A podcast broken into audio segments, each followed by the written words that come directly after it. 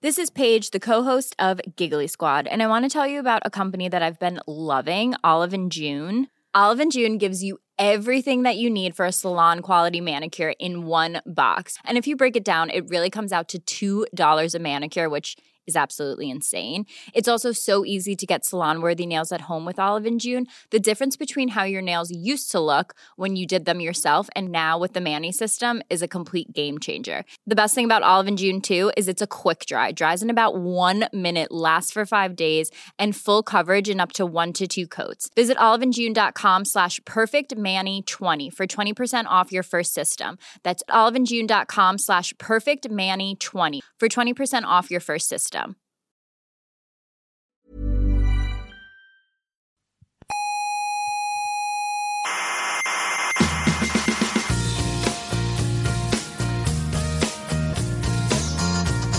Aquí comienza Coffee Break, Yo lo escucho hasta cuando dicen el tiempo en Málaga y luego ya lo quito. la tertulia semanal de la actualidad científica.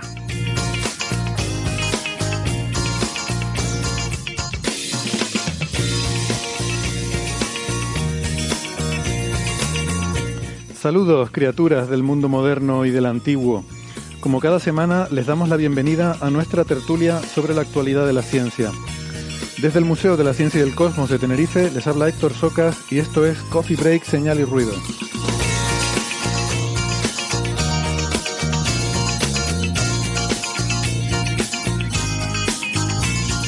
Hoy tenemos un menú muy variado, eh, con nuevos descubrimientos sobre el mundo antiguo, de Egipto y de Mesopotamia, y también de astrofísica. Hablaremos sobre las nebulosas planetarias y de la radiación Hawking estimulada.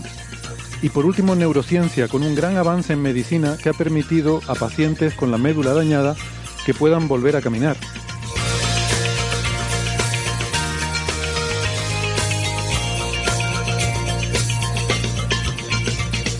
Antes les quiero recordar que además de la radio nos pueden escuchar en muchas plataformas de internet. Estamos en Evox, en Spotify, en Google Podcast, en Apple Podcast, Amazon Music, TuneIn, Lecton, Squid y la aplicación de Amautas. Eh, no dejen de suscribirse porque no les cuesta nada y así no se pierden ningún episodio. Tenemos una página web que es señalirruido.com, todo junto y con la ñ, eh, señalirruido.com. Y en esa web están todos los episodios anteriores y todas las referencias y los papers de todos los temas que tratamos en cada episodio. Y en Facebook está el Club de Fans también. Eh, nos pueden encontrar en redes sociales, en Facebook, en Twitter y en Instagram.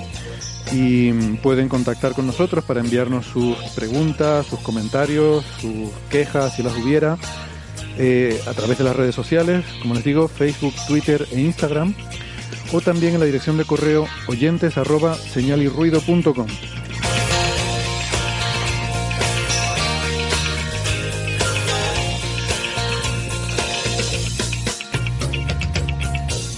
Si les gusta más la radio analógica de toda la vida, en las ondas hercianas nos pueden escuchar si viven en Canarias en Icoden Daute Radio, Radio ECA, Ondas Yaiza y Radio Juventud. En Madrid en Onda Pedriza. En Aragón en Ebro FM. Málaga en Radio Estepona. Galicia en Cuac FM. Y en Argentina en Radio Voces de La Rioja y en la FM 99.9 de Mar del Plata.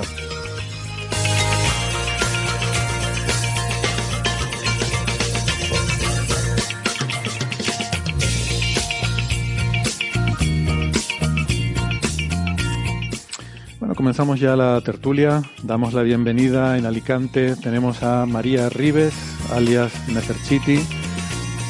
Hola María, ¿qué tal? ¿Cómo estás? Hola, hola a todos. Estoy muy contenta de volver a estar aquí después de tanto tiempo. Pues sí, ya la verdad que demasiado tiempo. Encantados de volverte a dar la bienvenida. María es profesora en el Centro Superior de Idiomas de la Universidad de Alicante. Como digo en Twitter es arroba neferchiti, con CH y doble T.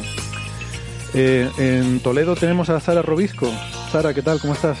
Buenas, aquí en Toledo con un solazo que hace y una sequía que ya se va notando.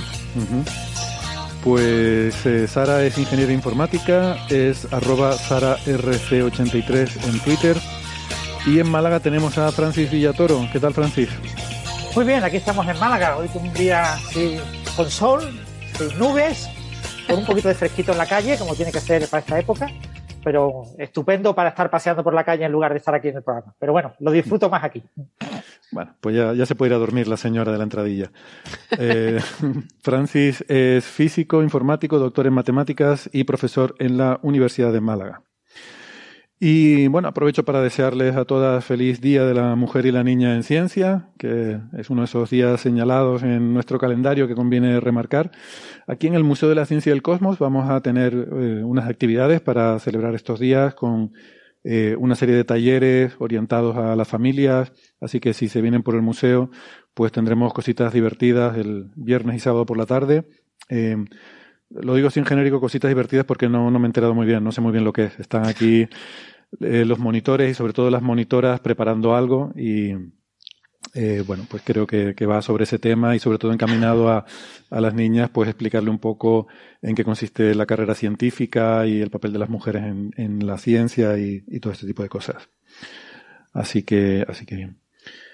Y bueno, antes de meternos en los temas que yo comentaba en la introducción, eh, también podemos adelantar lo que supongo que eh, que está siendo noticia ahora y va a ser noticia en los próximos días en muchos medios de comunicación, que les adelantamos brevemente, eh, se ha descubierto otro exoplaneta, que, sí, ya, ya, van muchos, um, pero este en particular, pues va, seguro que es, muy atractivo, muy interesante, porque es en, en, Próxima Centauri, en la estrella más cercana la Tierra. María, ¿se debería decir Centauri o Kentauri? Eh, no sé yo si el latín. Pues mira, lo has dicho muy bien. Tienes que decir centauri porque lo estamos pronunciando a la española. Una cosa sería la prosodia, ¿eh? la, la, acentuación, pero esa C ahí está perfecta. Como siempre, Héctor. Vale, o sea, lo que, lo que está mal es la, acentu eh, la acentuación. ¿Cómo sería? No, no, está bien, está bien acentuado. Vale. Digo que otra cosa sería cambiar la acentuación, pero lo has dicho ah. perfecto, vamos. Bueno, pues, eh, pero bueno, como lo dice todo el mundo. Por otra parte, que me preguntaba yo si a lo mejor, pues, en, en latín esa no, C porque... sería como una K o... Sí, pero como ahora estamos hablando español, por ejemplo, tampoco decimos Kerbero, decimos Cerbero. Vale. Pues ese exoplaneta, como digo, eh, orbita en torno a nuestra estrella más cercana y por lo tanto, pues despierta mucho interés. Ya saben que hay un planeta en zona de habitabilidad eh, en Próxima Centauri, que es el famoso Próxima B, además un planeta con una, un tamaño, una masa similar a, la Tierra, no sabemos mucho más, solo que eso, que tiene una masa similar a la Tierra y, y, y está en la zona, digamos, la zona de habitabilidad del planeta, ¿no? O quizás de aguabilidad, eh, como sugieren algunos amigos llamarla, eh, la zona en la que podría haber agua líquida sobre la superficie. Ese es Próxima B, que es el famoso. Hay un candidato mmm, a planeta que todavía está ahí, que sí, sí, que si no, que es Próxima C, que es un, sería un planeta más exterior, eh, sobre el que hay debate.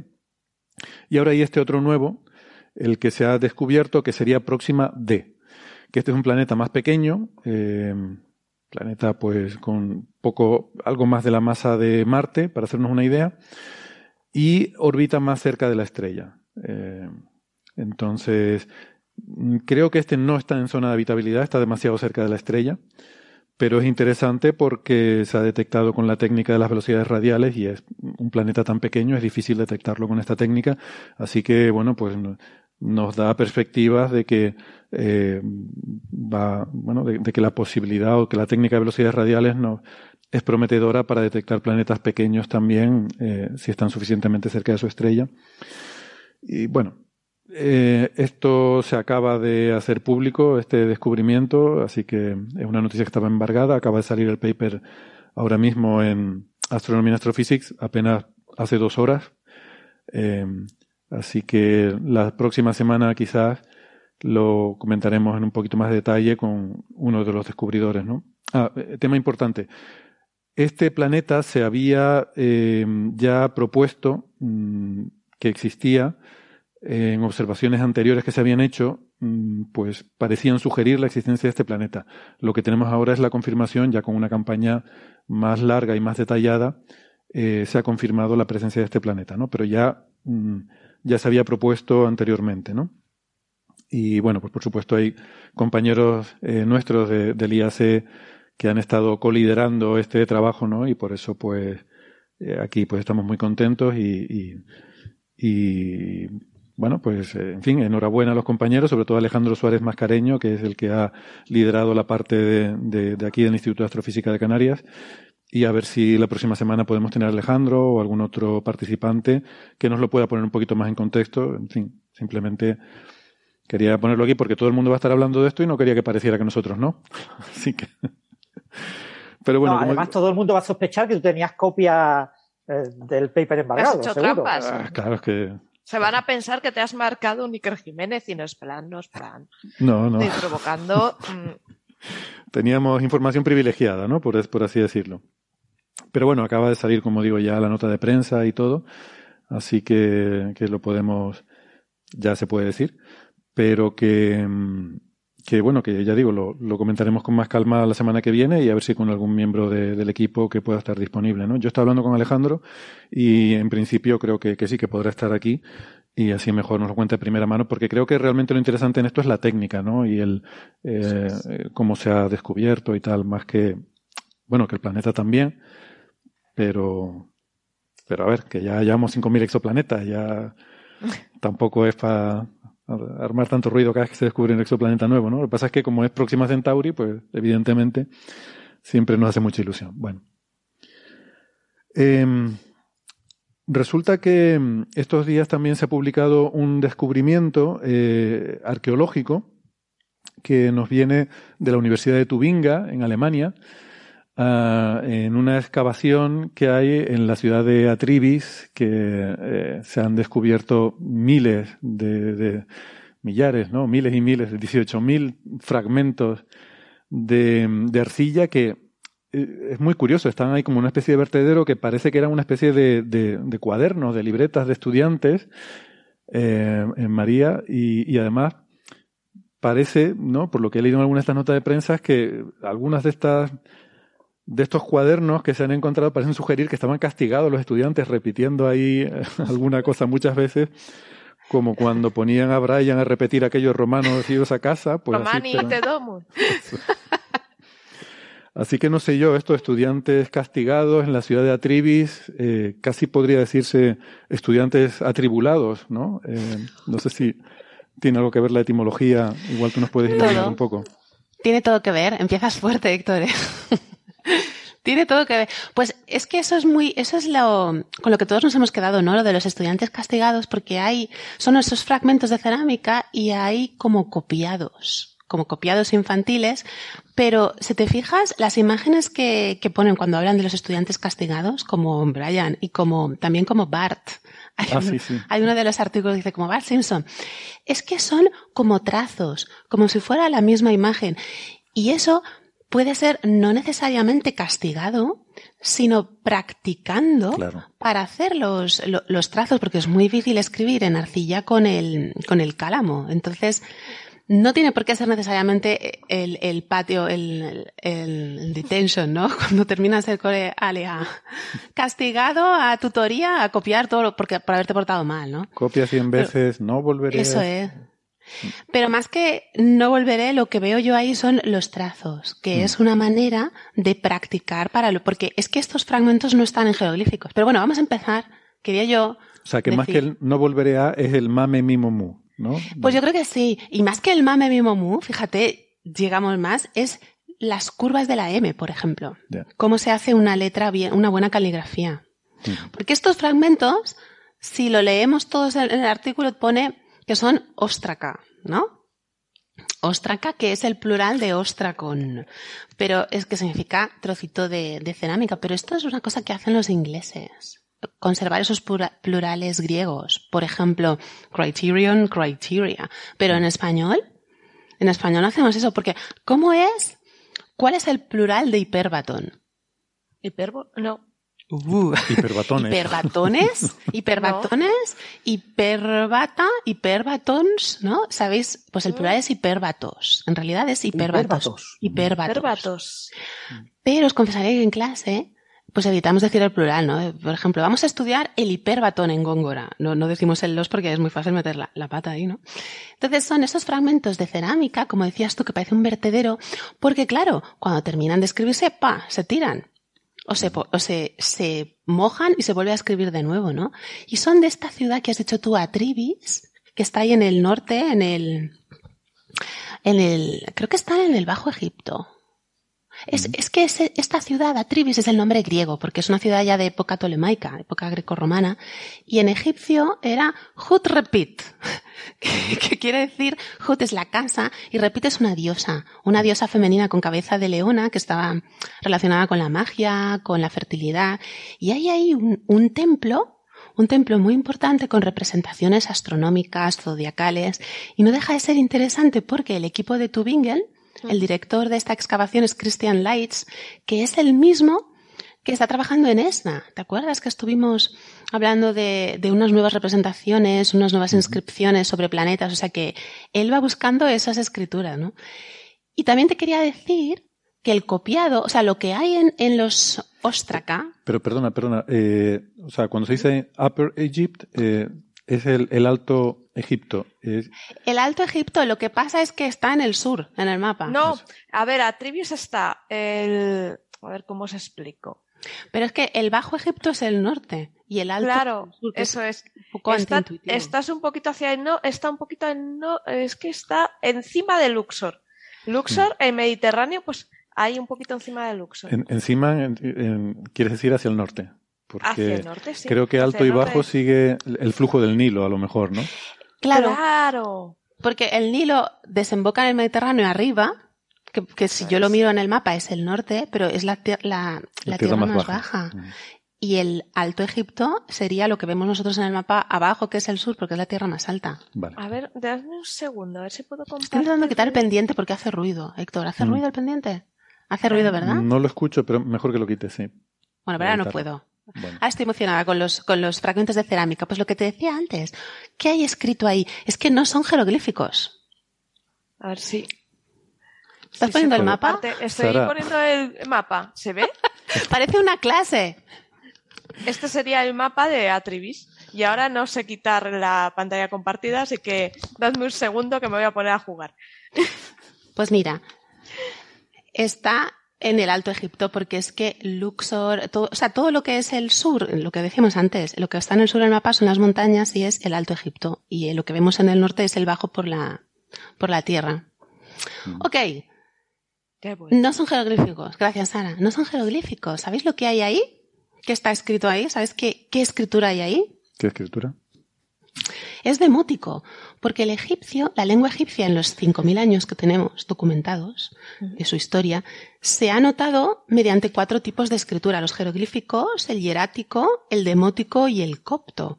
Y si veis las imágenes, lo que hay aquí son El, el, trozos. emoti- el emoticón, dijiste. El- ese, Perdón. el demótico, que demótico, claro, es, la, pal- es del griego, como todos sabéis. Demótico es del griego demotikos, que significa pues popular, del pueblo, porque los egipcios no lo llamaban demótico, claro está, porque es una palabra griega. Ellos lo llamaban seja emshat, que significa literalmente la escritura de las cartas.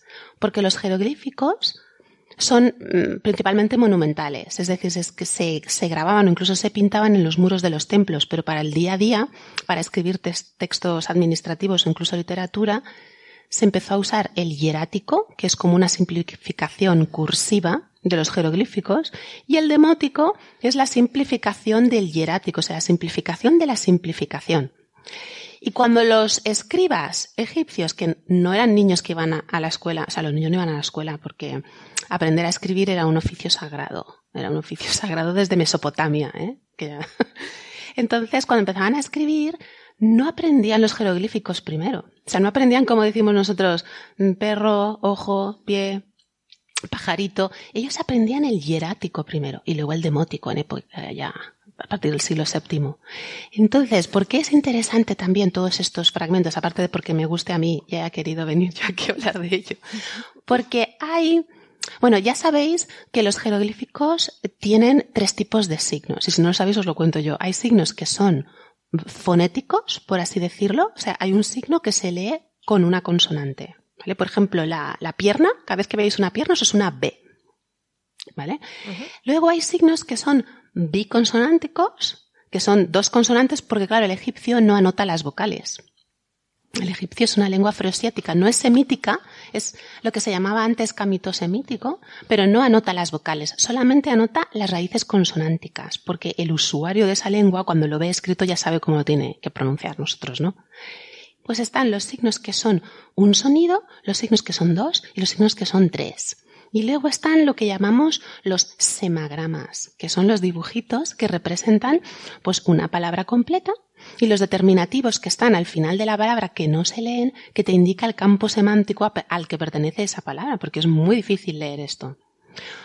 Entonces, el, lo que os decía antes, el hierático y el demótico es la simplificación de esos signos. Y hay unas listas ahí, en el texto dice como alfabeto. Bueno, alfabeto, no sé si se puede llamar alfabeto, pero los egipcios tenían cierta conciencia del fonema, o sea, del sonido aislado, ¿no? Y ellos escribían sus signos, ellos tenían un orden para escribir sus signos, distinto del que tenemos nosotros. Nosotros usamos el orden de Gardiner, de los años, del principio, del principio del siglo XX, que los signos están divididos en familias están todos los pájaros juntos, ¿no? Por ejemplo, A.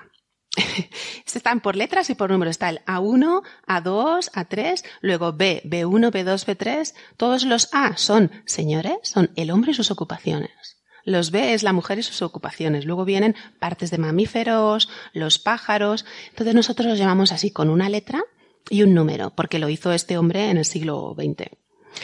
Pero los egipcios, precisamente por estos fragmentos de cerámica que hemos encontrado y las transcripciones a otras lenguas vecinas, pues hititas, eh, en arameo, tenían una especie de lista como que de alguna manera ellos ordenaban esos signos por el sonido. O sea, que tenían esa conciencia de que un signo, un sonido como que era más fácil, ¿no? Y en estos artículos, que no sé si habéis leído que ponían que había unas listas de pájaros, habéis llegado a eso, había unas listas de pajaritos con el equivalente en demótico para que ese escriba que estaba aprendiendo, que está castigado a repetir, o simplemente se lo tenía que aprender eh, escribiéndolo muchas veces, supiera que ese signo, esa raya aparentemente sin ningún significado pictográfico, sin plasticidad, o sea, es como una raya, como cuando tú escribes ahora una A, a ti no te recuerda ningún objeto de la realidad. Pues ese signo tenía el equivalente de un pajarito y ese pájaro, el nombre de ese pájaro, el primer sonido del nombre de ese pájaro era el sonido de ese signo demótico. Eso es lo que se llama acrofonía. El principio de acrofonía. Acro es de, de, arriba, lo que está a la cabeza, lo que está primero, y fonía del sonido. Es decir, así es como se llega después al alfabeto. La primera letra o el primer sonido de, de una palabra, escribimos ese dibujo para usar solamente el primer sonido.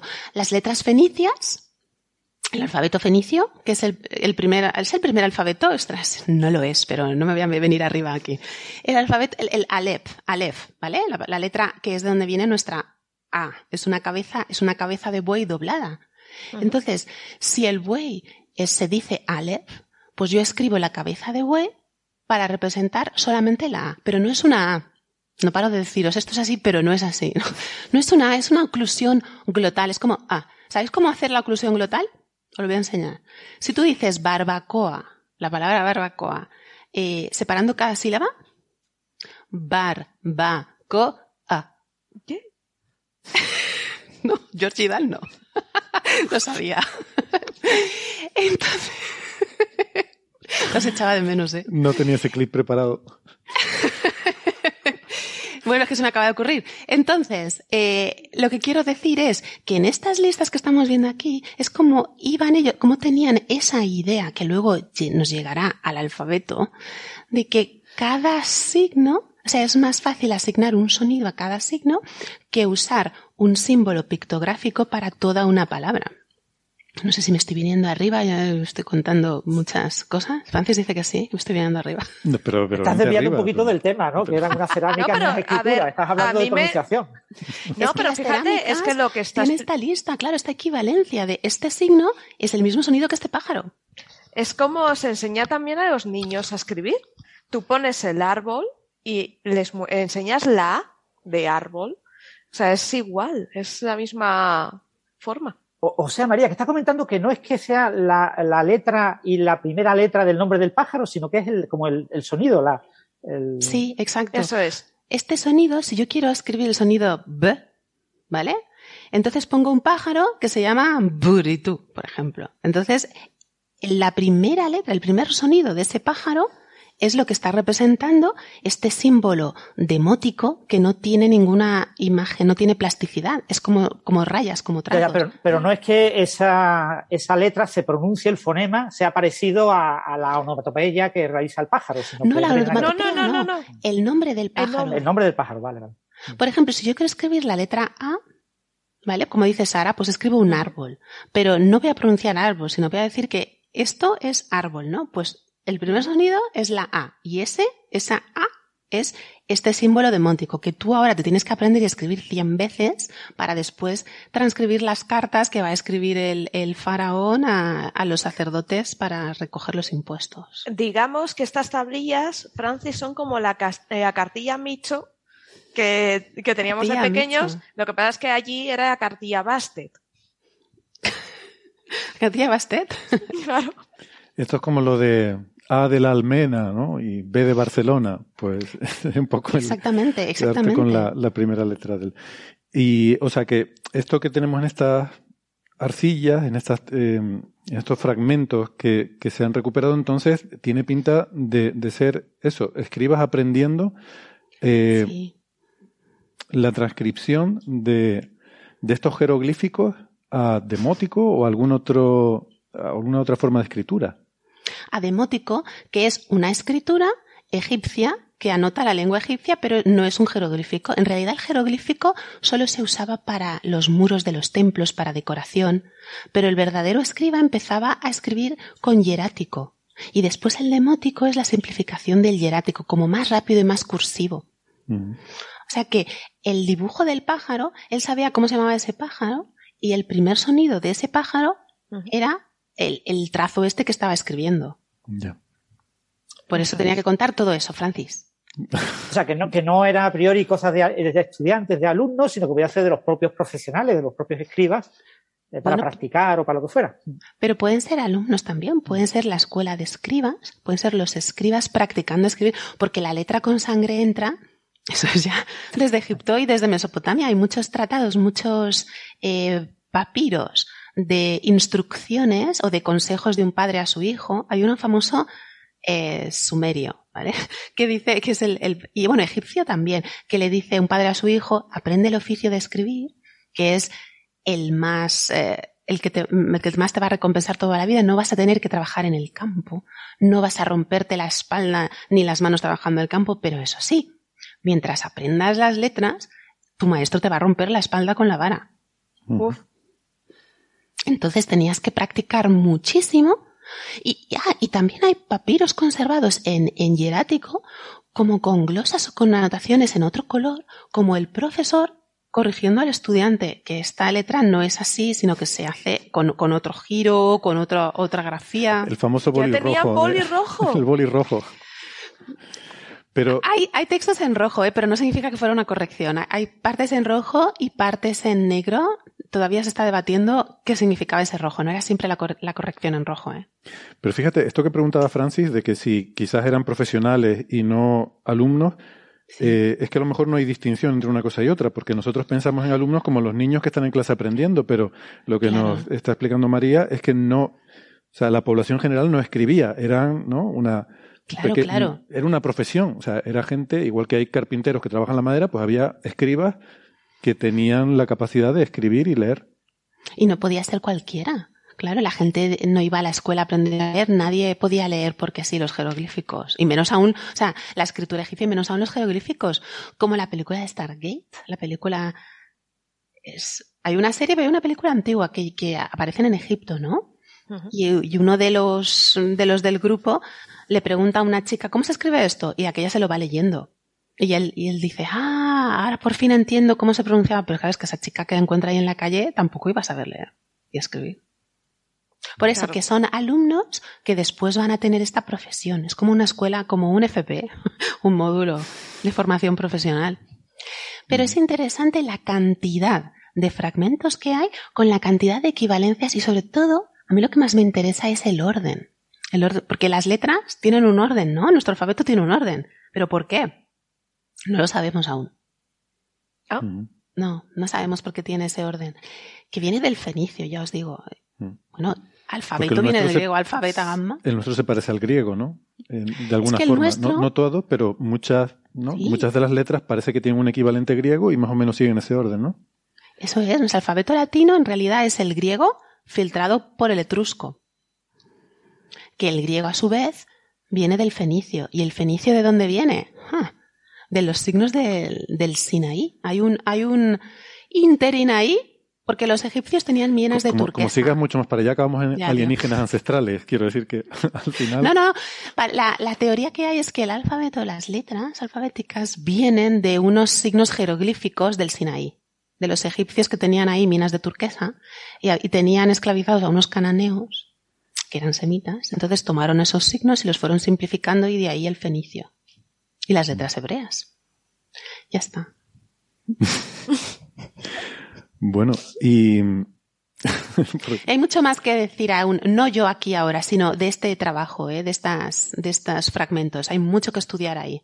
Sobre todo del orden de las letras, de las equivalencias y de cómo ellos tenían esas, ese sentido, ¿no? Esa, esa intuición de alguna manera que este sonido vamos a dejarlo en esta letra sola en vez de porque leer egipcio, leer jeroglíficos es una movida muy gorda. Mm. Porque tienes eh, signos que son fonéticos, signos que son toda una palabra y luego los determinativos que no se leen. Y tú tienes que saber leerlo. Tienes que Mm. reconocer la palabra. No es, no es nada baladí. Y son 18.000 fragmentos, o sea que esto, esto dará para unas cuantas tesis, ¿no? Supongo. Sí. Hombre, aquí hay una información valiosísima. Los el tipo de documentos que se copiaban para practicar, las cartas. Muy interesante. Muy bien. Pues Ya está, ya me voy. Muy- No, porque también tenemos que hablar de la caída del el imperio neo-asirio, ¿no? Eh, que, Eso es. Espera.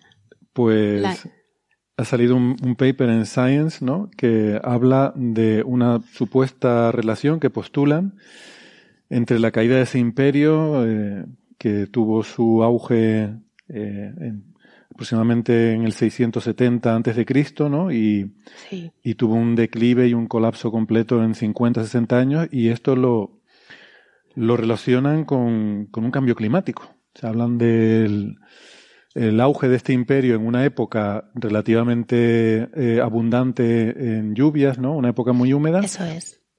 Y luego el declive en una época de sequía, de mega sequías en la región.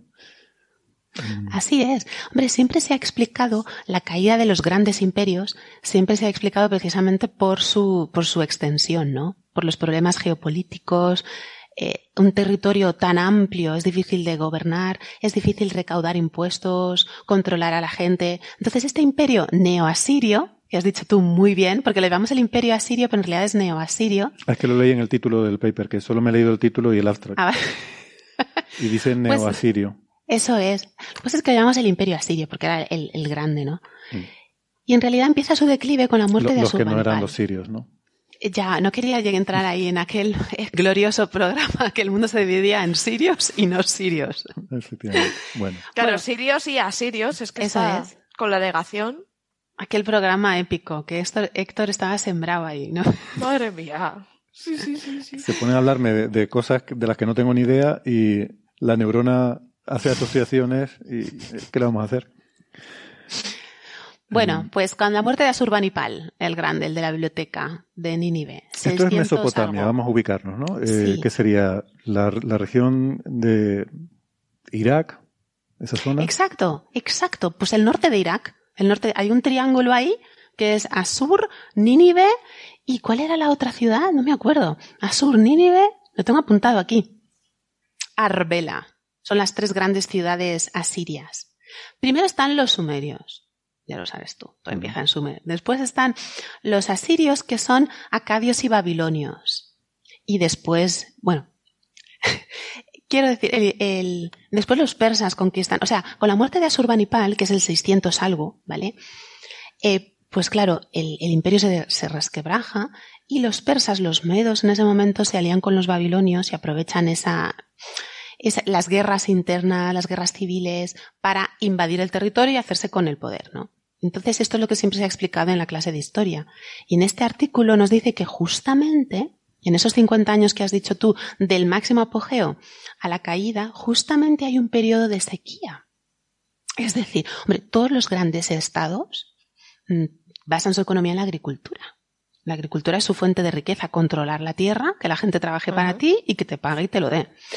Entonces, según dice este artículo, el auge del imperio asirio eh, coincide con una época de muchas precipitaciones y hubo una sequía tremenda.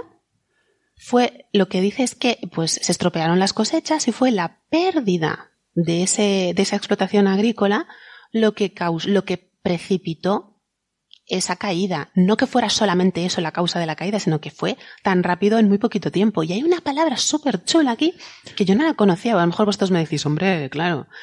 A ver, esta palabra que se escribe isoyet. Pero se dice isohite. que es eh, o sea, escrito I-S-O-H-Y-E-T isoyet. Entonces viene de iso, del griego que es igual, pues como isobara, isótopo, y esa palabra yet del griego que es lluvia. Entonces ese isoyet, que es isoheit, que suena como algo alemán, según explican ellos, es una línea que se traza en el mapa para eh, comparar las zonas con la misma cantidad de precipitaciones. Entonces los isoyets estos coinciden en el tiempo en esta región, justo en ese triángulo de las ciudades importantes que te decía, con un gran número de precipitaciones y después descienden de pues un cambio climático, una pequeña catástrofe, se pierden las cosechas y eh, eso hace que empiecen las guerras internas, las luchas por el poder, porque claro, hay menos tierra, entonces quiero cogerle la tierra al vecino, que así es como empiezan todas las guerras, con el deseo de más vacas. más que, más que tierra, lo que quizá querían buscar era acuíferos, hay una sequía. Eso es buscar y además porque ellos eran eh, con la irrigación a tope, pues todos los jardines colgantes, toda la irrigación de las tierras, porque eso es tierra yerma. O sea, todo muy seco. Los sumerios lo, lo transformaron en un vergel, pero eso era tierra yerma seca. Y otra palabra que dice aquí de cómo, cómo han reconstruido ese modelo climático. Me parece súper interesante. A ver, otra palabra que al final. Mira, me dice, dice Mario Ambientales que isoyets en, en castellano es isoyetas. Isoyetas, son mapas, sí, son mapas como los de isobaras eh. que eh, representan la misma precipitación. Qué bien, muchas gracias, Mario. Eso es el, el isoyeta, claro, porque en inglés ese hate es de lo que decía antes del griego, que es una Y, que es una U, es huet, mm. huetos, pero no hemos heredado esa palabra nosotros. Mira, yo no conocía esto de isoyetas ni de isoyets. Supongo que es la misma raíz que hidros, ¿no? Para referirse al agua. pero hidros es agua y hietos es de la lluvia. Solamente el agua de la lluvia. Y el modelo climático que lo explica al final, eso ya sí que no lo entiendo yo nada porque ahí habla de las simulaciones, de los modelos climáticos simulados, la fluorescencia, la, fluorescencia de la clorofila del experimento GOME 2, que es monitorización del ozono global. O sea, que han, han cogido datos a, grande, a gran escala de, cómo funciona el, clima, el cambio climático, lo han aplicado a esta época y por eso concluyen que hubo una sequía muy fuerte y muy repentina, muy repentina, que no dio tiempo a recuperarse a esa gente. Que además lo han, lo han estudiado tomando trozos de estalagmitas. Ah, sí, espeleotemas. Esa era la otra Los palabra. Espeleotemas, sí. Espeleotemas, que también viene pues como espeleología. Espeleo es del griego que significa cavidad. O sea, que han, estudiado las formaciones, ¿no? Las cavidades, estalactitas, estalagmitas. Las estalactitas, cuando se forman, arrastran eh, pues un poco los minerales de la roca y tal, pero aparte son un gran indicador de cantidad de precipitación, de humedad que tenías y temperatura. Porque dependiendo de las temperaturas, eh, también toman unos colores o toman más, o se degradan de una manera u otra. Entonces, para hacer eh, paleoclima, estudios paleoclimáticos, se usan mucho eh, donde tú no puedes meter eh, un trozo, coger un trozo de hielo, por ejemplo, en una zona de tierra, pues te vas, si hay una cueva, un fenómeno kárstico, te vas, coges una estalactita y Ajá. vas cogiendo ahí tus pequeños trozos. Aquí en España se ha hecho en algunas cuevas y, y se ha determinado cómo era el clima hace algunos años. Qué interesante, ¿no? Mm. La cueva de La Muy bonito. Cuna Ba. Es La, Sí, la cueva va, está en eso es. Eso es. Irak O sea que- septentrional. Eh, yo estoy viendo en el paper la estalagmita de la cueva de Maumulu. yo he visto una va solo. Pues aquí eh, eh, es que estoy en el de Nature. Al final, que además es que viene el, el fragmento y en la puntita Ah. donde tienen el evento, donde han registrado. Wow. Y eso me hace pensar en el, en el, en el diluvio, en todo lo contrario, el, el diluvio universal. Os voy a preguntar una cosa. ¿Creéis que el mito del diluvio hay- en- está en todas las culturas? ¿Todas las culturas tienen un mito del diluvio? No lo sé. Sí, por ejemplo, No lo nosotros sé, sí, pero por lo ¿no? menos las más cercanas a nosotros sí. Pero Los porque tienen hebreos. una raíz común. Entonces, ¿Cuál? claro, eh, quiero decir, los hebreos eh, y, y nosotros tenemos un origen común eh, religiosamente. Entonces es normal que, que esta religión, que parte de una, se- una religión primigenia, pues sea, sí que hable de lo mismo. Pero otras religiones tienen diluvio. De todas Bueno, formas, ¿sabéis no me sorprende que, a ver, eh, todo el mundo en algún momento se ha encontrado con eh, algún día que llovía un montón y dice, "Joder, es que hoy llovió un montón y, y- y lo cuentas y ni los más viejos del lugar recuerdan un día que lloviera tanto como esto, ¿no? Entonces no me parece sorprendente que diferentes culturas tengan eh, una historia de un día que llovió un montón. Otra cosa es que luego mm, Que coincidan más o menos las dataciones y, y- o alguna otra, alguna otra característica. Hola. Hola, Gastón. Hola, Gastón. Morocho, voy, a, lindo. voy, a, voy, voy- voy a saltar sobre el tema como si supiera, lo he estado escuchando en lugar de corriendo hacia mi casa. Por un- aparte de, de otras religiones como, no sé, por ejemplo, la babilónica y el mito de Gilgamesh y ese tipo de cosas, ¿no? También en la Patagonia, eh, en la Patagonia Sur había algunas, algunos mitos sobre diluvios, que en el caso, en el caso del mito de Gilgamesh y luego Noé, eso, bueno, uno puede establecer cierta eh, vinculación, al menos conjeturar cierta vinculación filológica. Pero en el caso No de. la conjeturamos, ahora la vamos a decir. la- ok, pero digo, en el caso de las patagónicas lo pongo como ejemplo porque ahí es mucho, mucho más difícil de establecer algún tipo de relación causal entre un escrito y otro. Pero como bien dice Héctor, ¿no?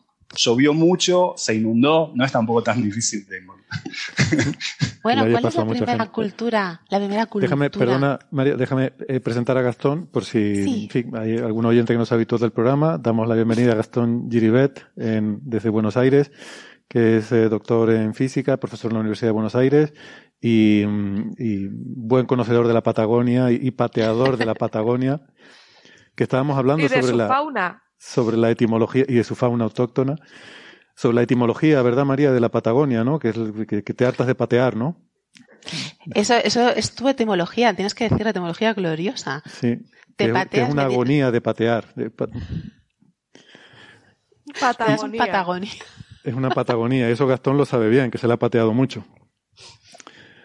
Em, perdona, te he interrumpido. María. Merecía la pena, merecía la pena. ¿Cuál es la primera cultura que nos habla de un mito del diluvio? Mm, Vamos a ver, pues no ¿dónde sé. empieza todo? Todo empieza en Sumer, yo qué sé. Sumer. Exactamente. Además, lo que decía Gastón de Gilgamesh, pero ese es el mito ya babilonio, el mito acadio. Las tablillas sumerias, el diluvio, eh, los dioses se enfadaron con los hombres porque éramos malos y nos mataron, nos mandaron un diluvio para matarnos a todos, excepto a uno. Astiusudra, ¿vale? Ese era el sumerio a uno que construyó un barco y puso animales ahí y se llevó a su mujer. Mira, Luego- amigo Noé. Es que no es el, el hebreo heredado de toda esa mitología sumeria pasando por los asirios, por los acadios y los babilonios, Atrahasis y después Utnapishtim.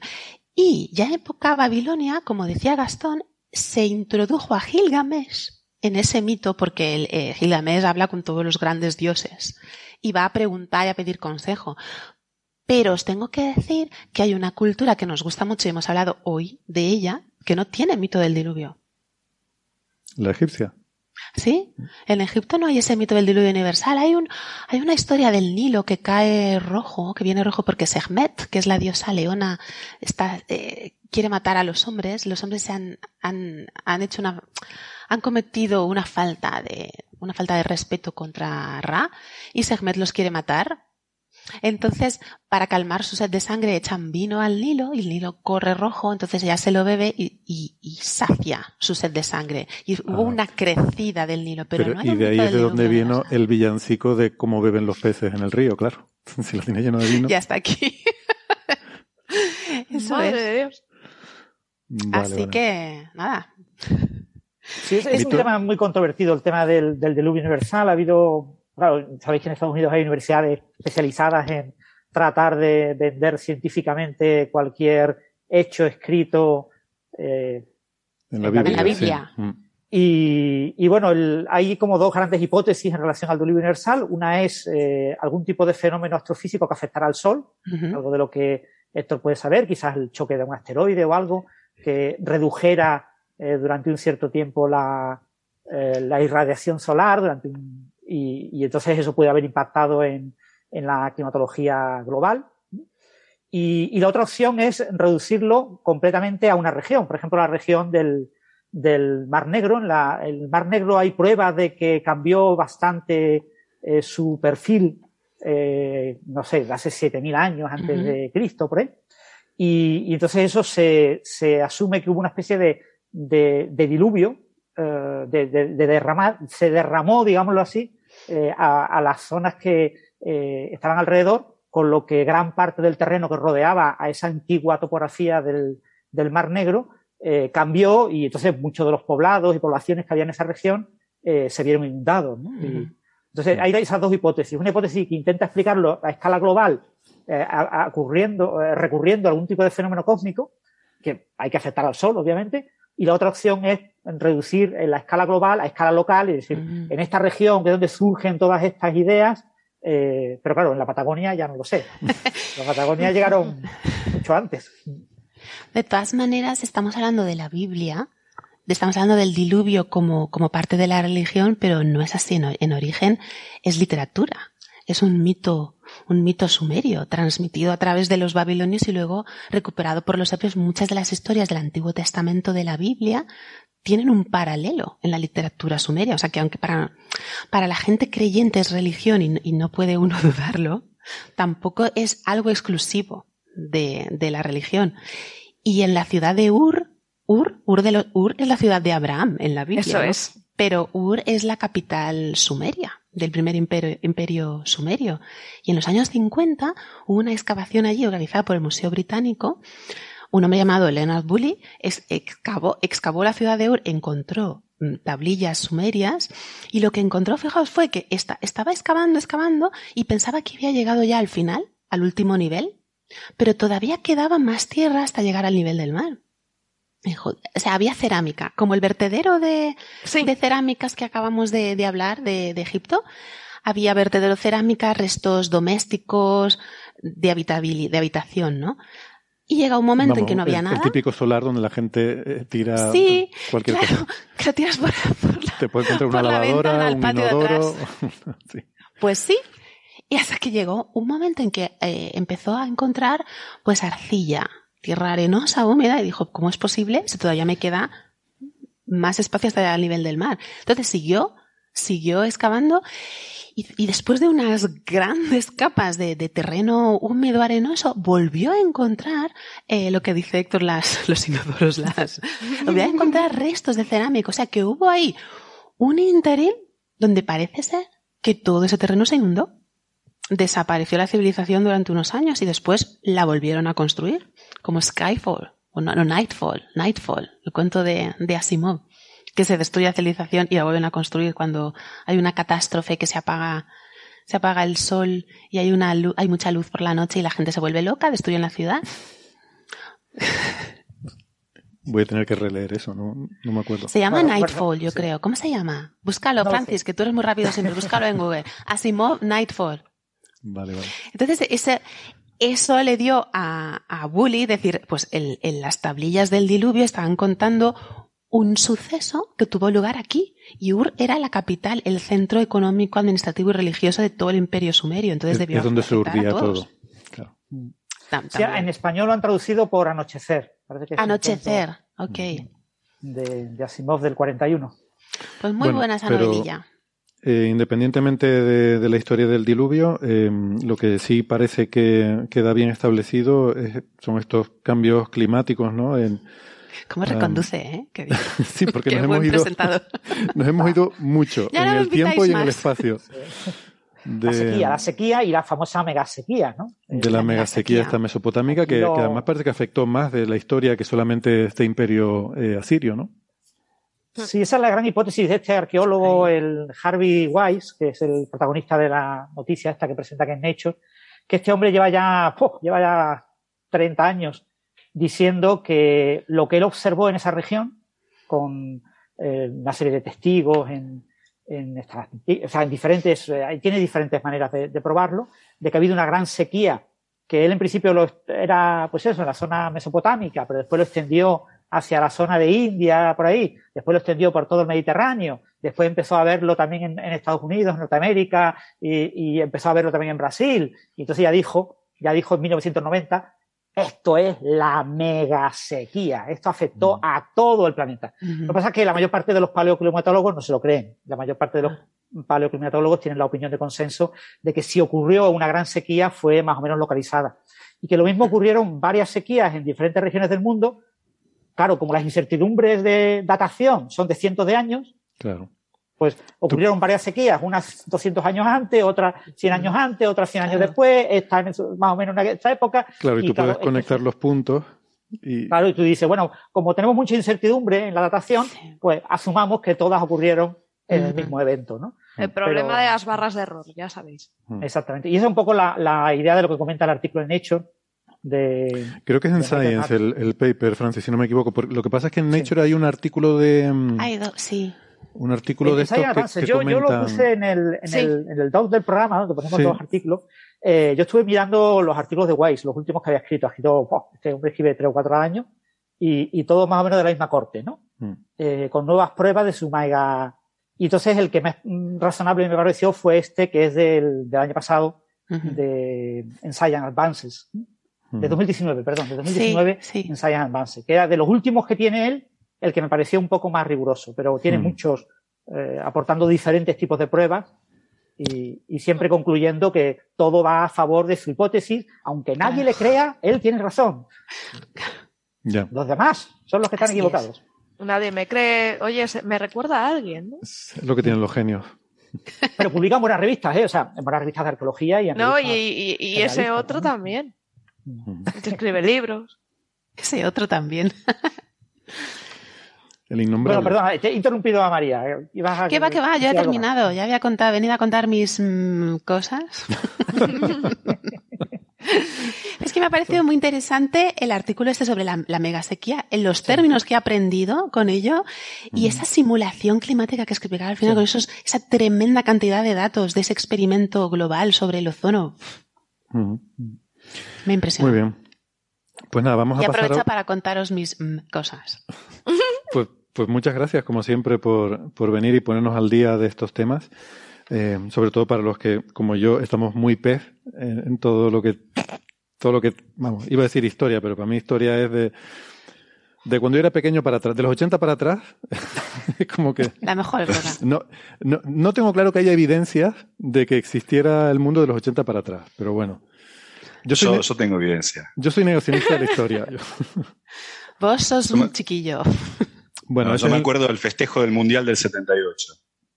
Bueno, vale, ese es negacionismo fuerte, pero a ver, yo, yo puedo poner, puedo proponer fácilmente una teoría de la conspiración según la cual de hace 100 años para atrás realmente no, no existe evidencia de que hubiera pasado nada de eso.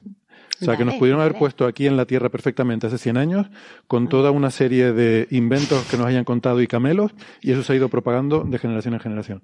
Ahí lo dejo. Pero, ¿Puedo, agregar una nota al pie muy breve sobre, sobre la mitología de la Patagonia, del diluvio? Porque en algún sentido hay como una, una analogía. Ahí la lucha se da, también hay una suerte de venganza contra el hombre, pero no por sus pecados, sino por su desinterés con el mar, porque ahí Oh. eh, en realidad no es tanto una lluvia, sino un cataclismo que inundó, no se entiende muy bien cómo, pero inundó la tierra. Había dos serpientes que eran hijos de lo que se llaman los pillanes, que los pillanes para la mitología mapuche eran una suerte de dioses, medio deidades espirituales, y había dos hijos de esas deidades, esas deidades eran Antú y Peripillán, y, y los hijos que llamaban Kaikai y Tren Tren eran dos serpientes gigantes. Una fue enviada a dormir al, al mar y la otra a poblar la tierra, Tren Tren a poblar la tierra y ayudar a los hombres. Y cuando Kaikai despierta en una suerte de letargo, sueño de muchos años, en una suerte de venganza, no hacia los pecados, sino al, de- al, al- a la... eh, Un al mal ser- despertar. al ser ingrato, claro, se despertó de mal humor. Al ser de ingrato, al, al ser ingrato los hombres con la ingratitud de los hombres con el Ujú. mar, digamos, por todo lo que el mar les daba, eh, decidió hacer, par- hacer suyo los dominios de toda la tierra, entonces inundó a toda la tierra. Hay, Ah. como analogía, hay una suerte de también eh, penalizar al hombre por algo, pero no por sus pecados tanto, sino por la ingratitud con los frutos del mar. Ese era. eh, Ese, mito de, de la Qué bueno, quiero bibliografía al respecto. Sí. Eso la que te pasa cuando te levantas de mala leche, que lo pagas con el primero que pasa. Primero que pasa. Que son muy habituales esos mitos de la inundación, de la, la Atlántida, por ejemplo, ¿no? El, de Sí. una, una gran civilización arrogante y los dioses la hunden. Eh, en, en- en la mitología de Tolkien está el hundimiento de la isla de Númenor, también por los hombres vanidosos que... O sea, es, es- es tan recurrente que hasta en las mitologías inventadas aparecen, aparecen mitos así, ¿no? Bueno, mitología Qué bueno. inventada. Sí. Todas lo una, son. una pero- cosa, cuando se habla eso de terrenos inundados, uno siempre piensa en un tsunami, ¿no? En, en la zona de la Patagonia, claro, tienes la cordillera de los Andes, ¿no? El- en la orilla, digamos, del Pacífico, que es donde más habitualmente va a haber tsunamis por la eh, cantidad de islas que hay en el Pacífico, etcétera, que pueden tener desprendimientos y por, por temas de sismicidad, etcétera. Parece más natural que haya tsunamis por la zona de, de la costa de Chile, que claro, difícilmente van a poder inundar la Patagonia, pero claro, un tsunami eh, en el sur del Atlántico que eh, sea capaz, no sé a qué altura estará. No, pero la lo que, decís, lo, que, lo que decís es correcto, porque de hecho no, no, bueno, no se sabe cuál es la genealogía de este mito, por supuesto, pero lo que es cierto es que los mapuches cuando llegaron al lado de la Patagonia Argentina, en realidad venían de Chile originalmente. Ese es un, es un pueblo que vivía en los dos lados. Sí. digamos. Eh, así que también podría, podría ser ese, podemos conjeturar con que haya un mito físico, digamos, de, Sí. de una gran inundación. No nos olvidemos que el mayor tsunami registrado en la historia, o el mejor, mayor terremoto registrado en la historia, es de mayo del 60 en Chile, en el sur de Chile. ¿no? Eh, digo eso. Oh. Bueno, pues Bueno. vamos a hacer una pausita, mm, descansamos un poquito, eh, aprovechamos para tomar algo. Despedimos a María, gracias como siempre por eh, venir y ponernos al día de los últimos descubrimientos del mundo de la arqueología, eh, de Egipto, de Sumeria y de dónde empieza todo, de- el, el Big Bang de la historia. gracias por Muchas eso. gracias a Hasta vosotros siempre. Muchas gracias y un saludo a los de YouTube que no podía abrirlo porque se me, se me cortaba un poco la conexión. Un abrazo, muchas gracias a todos. Os de menos. Hasta luego. Chao, chao. Y a los demás, pues nada, lo dicho, si nos están escuchando por la radio, pues aquí nos despedimos, pero les recordamos como siempre que vamos a seguir en el tiempo de podcast eh, con otros temas que tenemos preparados para hoy, así que les invitamos a acompañarnos en la, versión en internet que es más larga. Eh, si no, pues nos despedimos hasta la semana que viene. Eh, si están en internet, no toquen nada, que ya volvemos. Hasta ahora.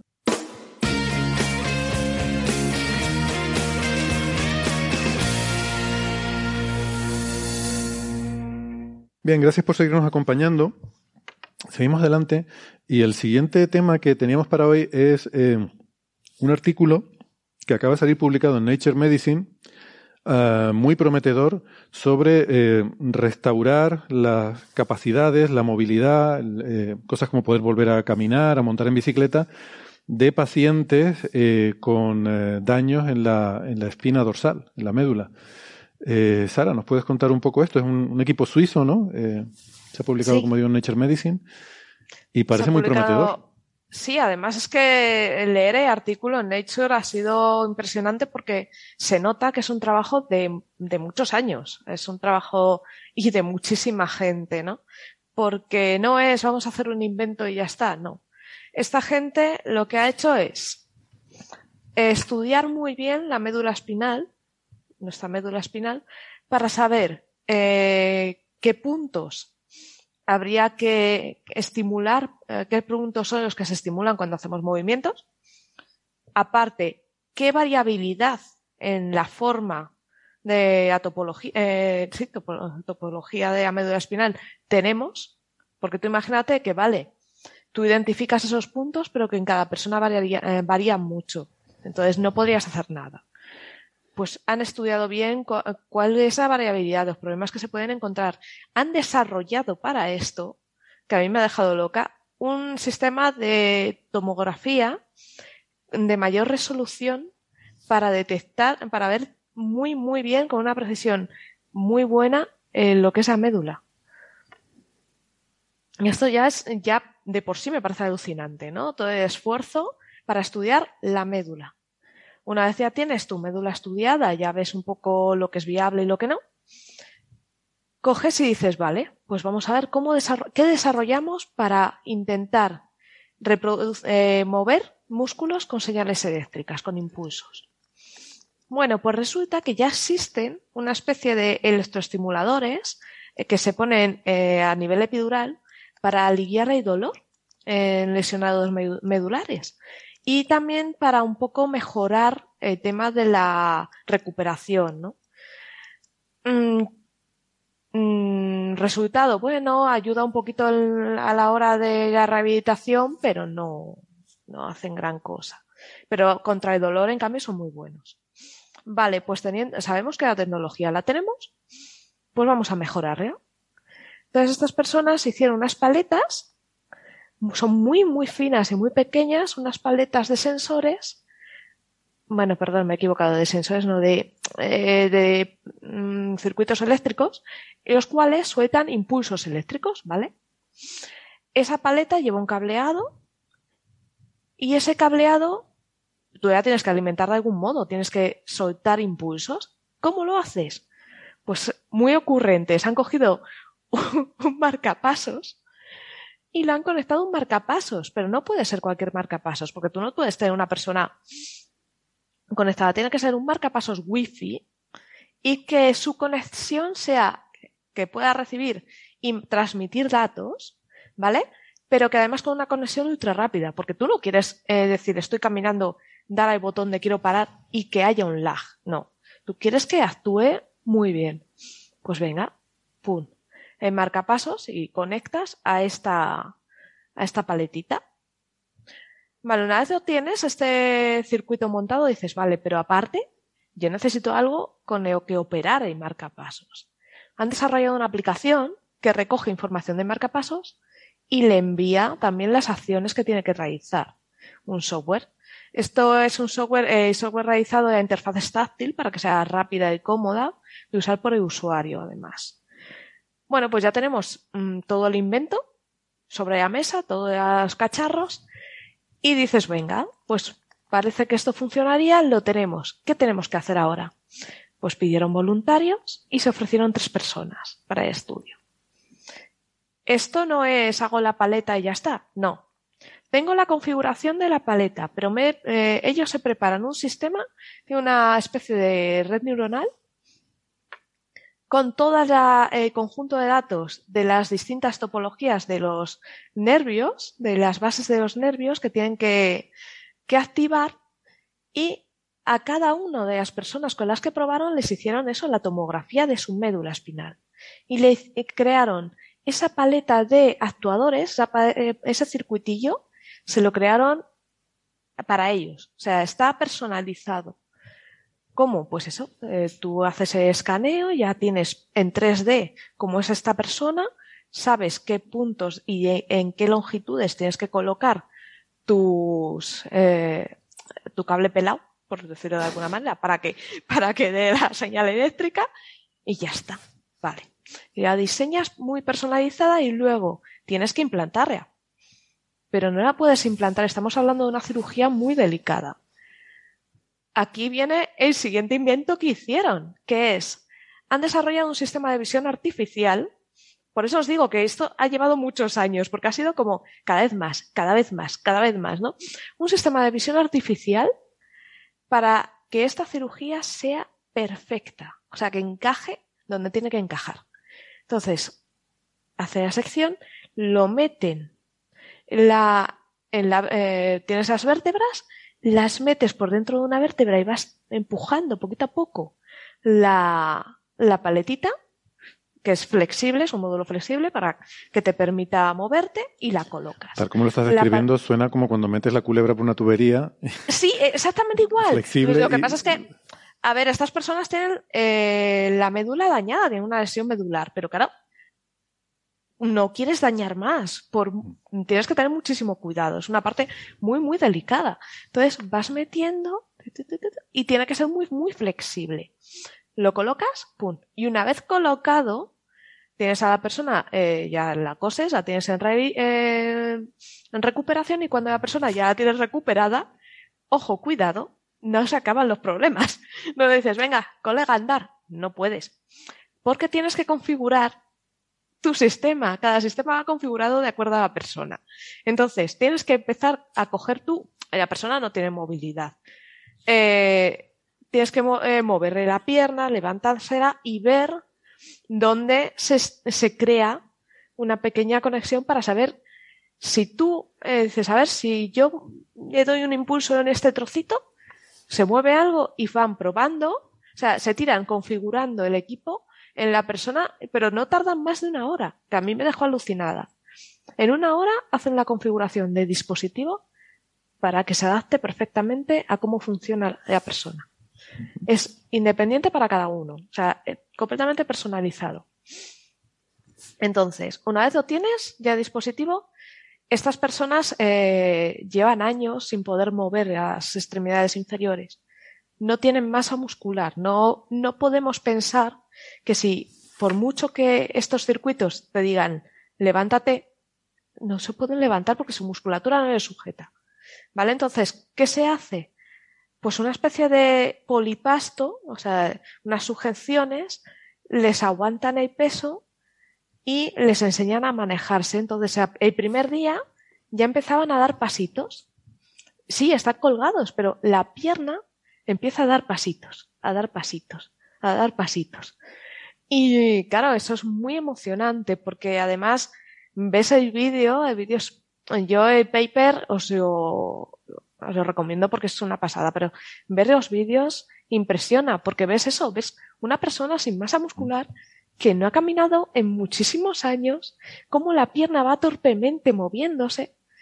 Vale, eso es el primer día, pero ¿qué pasa? Que este sistema, como puedes eh, estimular los músculos y los nervios, tú vas poniendo a la persona, no solo le permite andar, le permite también hacer press, les permite también hacer pedaleo.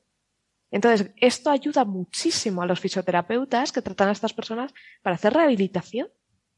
Entonces, a los meses de estar usando estos sistemas, las personas estaban recuperando la masa muscular.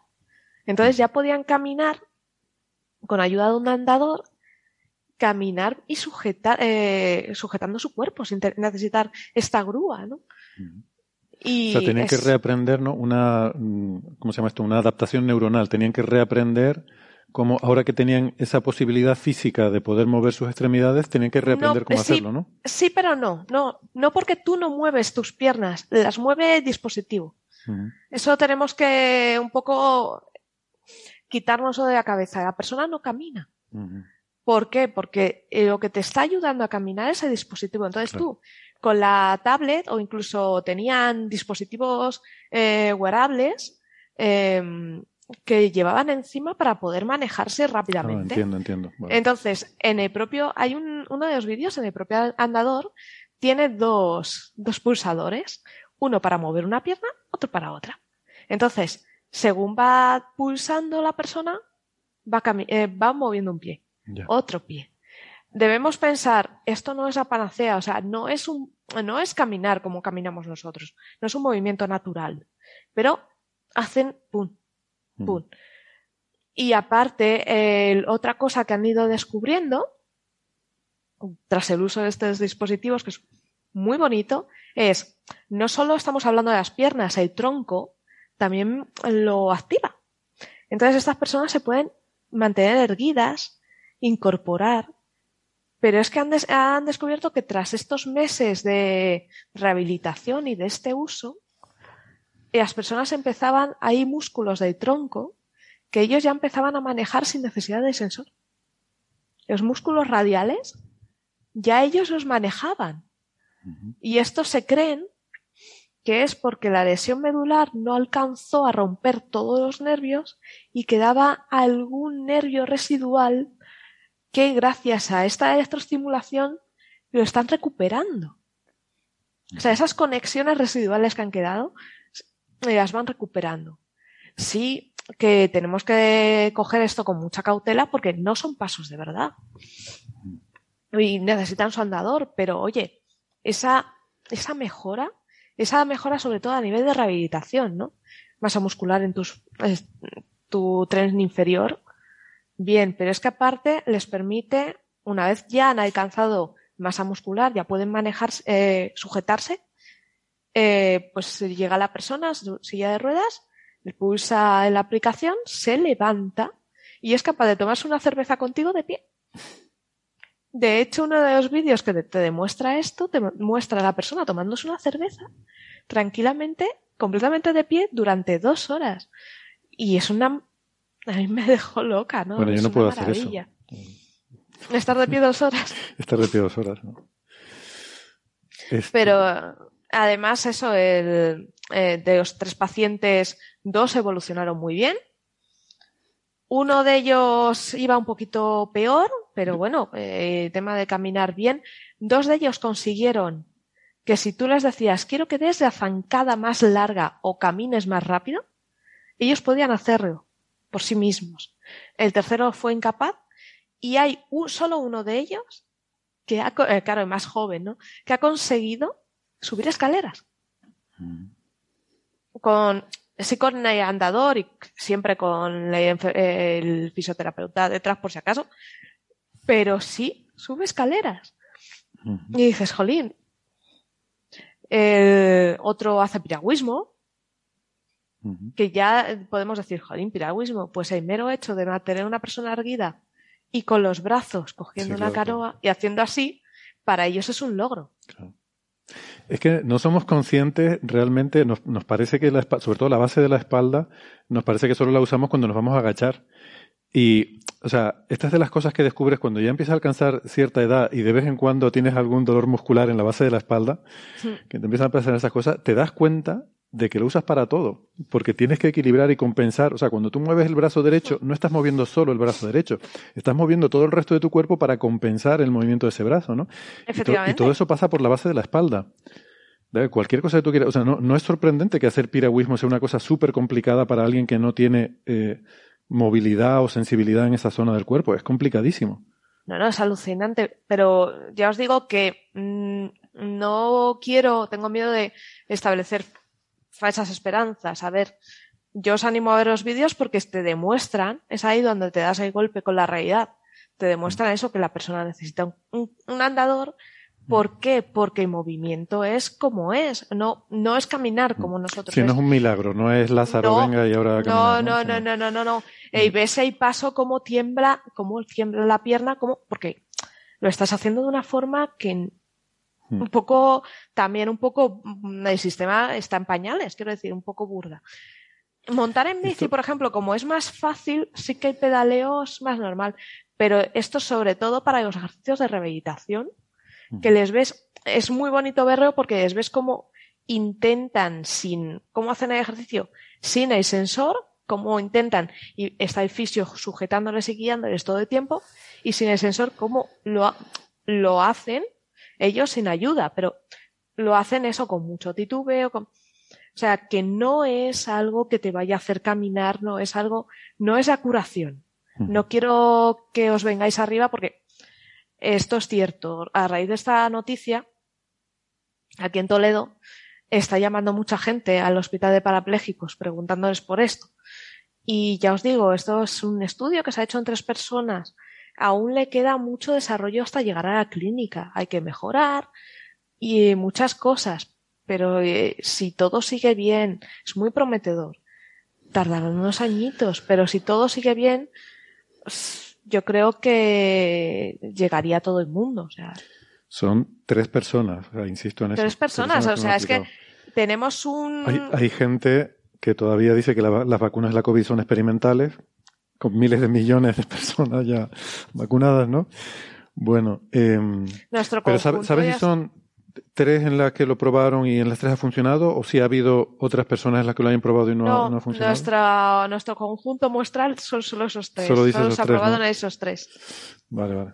No ha habido más. Entonces, eh, ellos en el artículo lo dicen, que lo que quieren es seguir eh, trabajando en esto, seguir viendo a largo plazo cómo siguen evolucionando estas personas. Yo creo que sobre todo lo más complejo debe ser que no tienes el feedback. O sea, que no, no es solo que el, que el software sea limitado, sino que tú estás produciendo una acción biomecánica sobre una, una parte, en este caso del cuerpo, de la que no tienes información de vuelta. Entonces es muy difícil. O sea, tú, tú cuando mueves algo, apoyas, tocas, pues tienes un eh, tienes una sensación de presión que te indica No, cuándo, pero cuándo tienes sí que parar el reciben, movimiento. Claro, no, eso sí lo reciben. O sea, el, sistema es completamente bidireccional. Entonces, en la pantalla que ellos tienen, en la tablet, eh, ellos tienen, pueden programar sus movimientos, pero aparte hay otra ventana donde te dice el movimiento que está haciendo, la frecuencia de activación y cómo se está haciendo el movimiento. O sea, ahora la, pierna la tienes a este, o sea, la kinemática y la frecuencia. Es, es interesante por esto, porque también se está aprendiendo mucho sobre cómo funcionamos, ¿no? O sea, Sí. ellos es- estamos, ellos están logrando algo, pero nosotros estamos aprendiendo también de ellos. pero me refiero a la sensación de la presión. Quiero decir, uno de los No, problemas en de robótica es co- cómo coger un vaso. Porque, claro, el- el- la mano robótica va a coger el vaso, si aprieta mucho lo rompe, si aprieta poco se le cae. Entonces, ¿cómo sabes cuál es la medida que tiene? Tú, tú lo sabes inmediatamente, tú sabes qué presión tienes que ejercer para coger algo, porque tú cuando lo coges sientes eh, Sí. la reacción de lo que estás tocando. Si tú no tienes esa sensibilidad, es muy difícil saber cuánta fuerza tienes que aplicar a cualquier cosa, ¿no? y lo mismo es. pasa, llevas un caso mucho más complejo como el de la biomecánica. O sea, nosotros estamos continuamente procesando la información que nos llega de, de la información de, entorno. de- de nuestra piel para saber cómo tenemos que movernos, caminar, cuándo hemos llegado al suelo y ya estamos apoyados. To- Entonces, toda esa información, aunque te la ponga en una pantalla, que no sé si te la pone, uf, claro, es que es difícil de interpretar. Bueno, pero Sí, muy, prometedor en cualquier han- caso. Les han puesto sensores y tal para evitar también, y está están los fisios en todo momento con ellos para evitar que se hagan daño. O sea, si esto si fuera a hacer algún daño ya habrían parado el estudio, pero ya os Mm. digo que es muy complicado, eso sí. Eh, estudio es muy prometedor eh, y además este grupo de investigadores animan a que más gente desarrolle cosas para esta aplicación suya. Eh, Mm. Quieren mejorar y quieren. Su esperanza es que esto llegue a clínica. Lo que pasa es que también tenemos que pensar que para que esto llegue a clínica necesitamos mucho estudio y sobre todo si conseguimos alimentar eh, el sistema de control con mucha información de mucha gente, haremos eh, que este sistema aprenda y que puedan caminar mejor, que mejoraremos todo. Entonces, necesita tiempo, pero, pero promete. La verdad es que es muy. A mí me dio muy buena sensación. Muy bien, pues sí, no, la verdad que es una de esas cosas prometedoras y que, que dan esperanza, ¿no? Pues nada, esperemos que, que siga avanzando y, y que veamos más, más cosas. Mira, este pregunta, el pregunta Diego Martínez que, ¿y el cansancio cómo va? Claro. Bueno, pues esto se ha, se ha probado, porque, como decía al principio, la electroestimulación se lleva haciendo tiempo. Y con electri- eh, electroestimulación continua, una persona cuando intentaba hacer caminar o tal, tenía cansancio muy rápido. Y eh, aquí han conseguido caminar, me parece que eran 300 metros eh, creo que ponían en el artículo. Entonces, eh, parece que, y eso es tras meses de entrenamiento. Al principio eran unos pasitos y se cansaban, claro. Pensad Ujú. que estas personas no habían movido esa parte de su cuerpo en muchísimo tiempo. Claro. Ahora mm, ya se van cansando menos. Entonces, esta estas personas ya poquito a poco dicen que de cansancio que, que bien, que bien. Ujú. Y además, conforme van practicando y practicando y practicando, es- eso va mejorando. Muy bien. Pues nada, pasamos de este tema, que es de eh, estimulación eléctrica neuronal, a un tema de eh, estimulación, en este caso de radiación Hawking. Eh, es un, un programa muy estimulante el que tenemos hoy, como ven. Eh, radiación estimulada es algo habitual eh, en, en, física, en, el, la, la, propagación de, de, de, luz, de radiación. Yo no la había oído nunca en el contexto de radiación Hawking, pero no sé, Gastón, tú nos contarás. Acaba de salir ahora un, un preprint en el archive donde hablan de justamente de esto, ¿no? Dice la primera medida de radiación de Hawking estimulada en agujeros negros. Sí. Claro, sí, hay, hay varios puntos acá que me, que, bueno, primero para los oyentes que si quieren, si quieren recordar un poco lo que es la radiación de Hawking en particular, qué es lo que radia un agujero negro, yo lo recomiendo en la entrada del blog de Francis de hace un año, un año y medio, en el cual muestra ahí cómo, qué es lo que radia un agujero negro, qué tipo de partículas radia, eso depende del tamaño del agujero negro, porque hay una competencia entre el tamaño del astro que se va evaporando y va perdiendo eh, tamaño, con la, longitud de Compton de la partícula que emite. Bueno, ahí estaba muy bien explicado en la entrada de Francis, eh, si quieren tener un resumen de eso. ¿Por qué? Porque primero tenemos que hacer una, una diferencia, distinguir entre lo que es la radiación de Hawking y lo que es esto de la radiación estimulada de Hawking. Son cosas distintas. ¿no? Eh, la radiación de Hawking es una radiación que nunca se observó porque es muy tenue. Es una radiación como eh, irradia como una bombilla de, luz de 10 a la menos 28 watts, sea, una cosa muy, muy tenue, pero que eh, los cálculos dicen, y son cálculos muy, muy, muy bien establecidos, no hay por qué dudar de ellos, usa herramientas de la teoría cuántica de campos y de la teoría de la relatividad general, que son teorías que conocemos bien y que creemos que valen para cuerpos macroscópicos como un astro.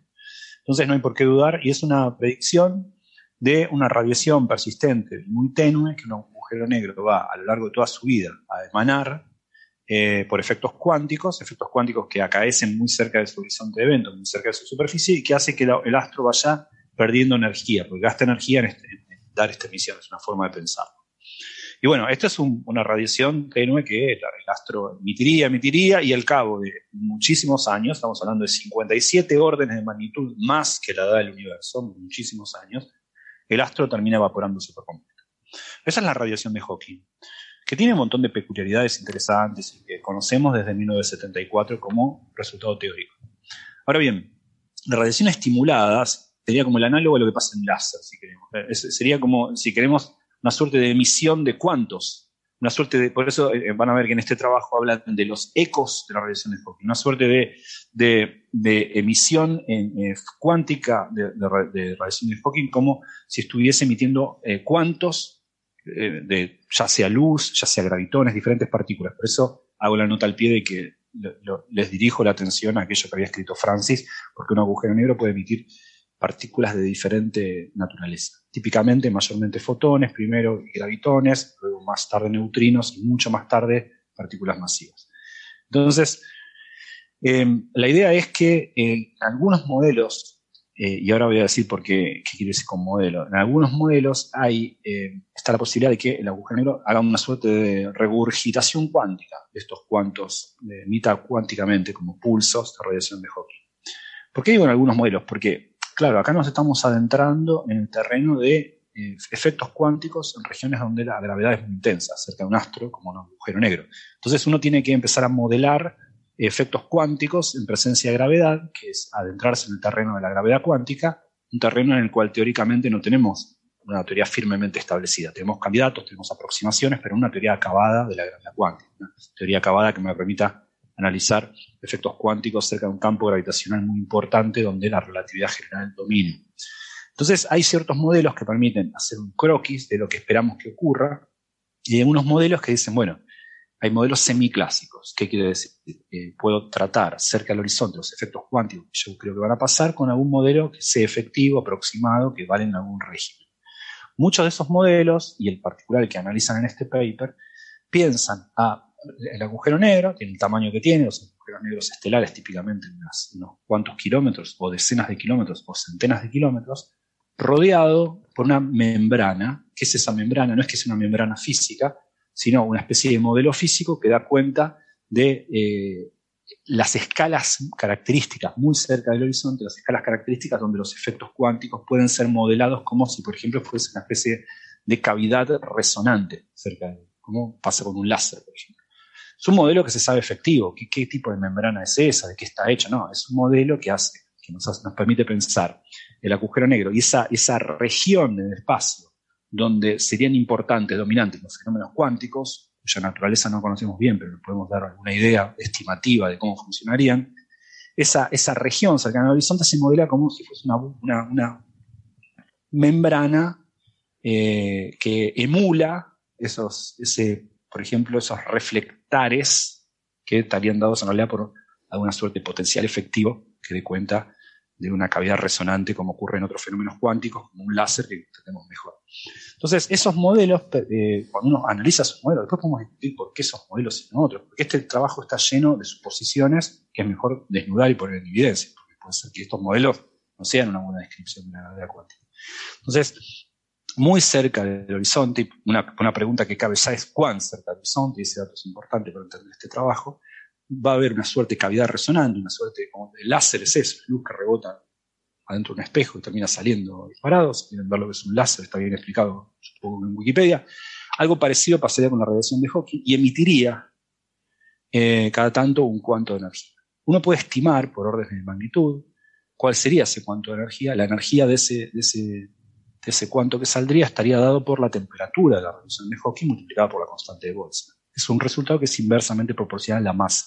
sería un efecto muy, muy sutil, muy, muy sutil porque ocurre a distancias muy pequeñas cerca del horizonte de eventos. Ahora, ¿qué hicieron estos tipos? Estos tipos dijeron, bueno, a ver, eh, ¿qué chances tenemos de observar algún efecto cuántico? Ciertamente, no directamente, porque la radiación de Hawking es muy tenue. Emite, como decía, 10 a la menos 28 watts. O si se quiere, es lo que emitiría como de luz un astro incandescente que está a 0,1 microkelvin de temperatura. Nada, absolutamente nada. Es muy tenue. Entonces, directamente no lo vamos a observar porque eso es observar algo que está más frío que el mismo universo. El mismo universo está a 2,7 Kelvin, esto está más frío que el universo. Es muy poco. Pero lo que podemos ver es ondas gravitacionales. Bueno, pero onda gravitacional no es ver eh, la radiación de Hawking, no. Pero si uno hace un escrutinio muy preciso de cómo es la onda gravitacional, nos puede decir algo de cómo vibró, cómo quedó vibrando el astro, y entonces reconstruir en ese vibrar del astro cuál es su estructura en el horizonte. ¿Se entiende? Entonces, ¿cuáles son las chances más altas de ver Pensemos cuál es la onda gravitacional más fuerte que hayamos observado. Esa es una que se observó, que se dio a conocer el, el septiembre del año pasado, el 2 de septiembre del 2021, pero que se observó el 21 de mayo de, de 2019 es, recibe el nombre entonces de GW 190521, que fue observada por LIGO. Es, la misma que comentamos el otro día, ¿no? Cuando hablábamos de... Exactamente, es una colisión de dos agujeros negros, uno de 85 masas solares y el otro de 66 masas solares, si no recuerdo mal, que colisionaron, formaron un astro de 142 masas solares y el resto de la energía, 9 masas solares, se fue solo en vibración del espacio-tiempo, son nueve veces la masa del Sol en masa convertidas en energía vibrando en el espacio. Y formó un astro de 142 masas solares. Ese astro quedó oscilando. Los agujeros negros cuando se forman, que hacen como una gota, quedan oscilando, pero exponencialmente decaen y relajan el esas frecuencias características de ese oscilar de esa gota que se formó, este gran astro de 142 masas solares, se conocen, las frecuencias características del se conocen como modos cuasi normales, porque son como un modo normal, como una oscilación, pero van decayendo exponencialmente. Son modos cuasi normales. Ahora uno puede mirar con mucha precisión. La, señal viene muy complicada, porque primero viene la señal del espiral.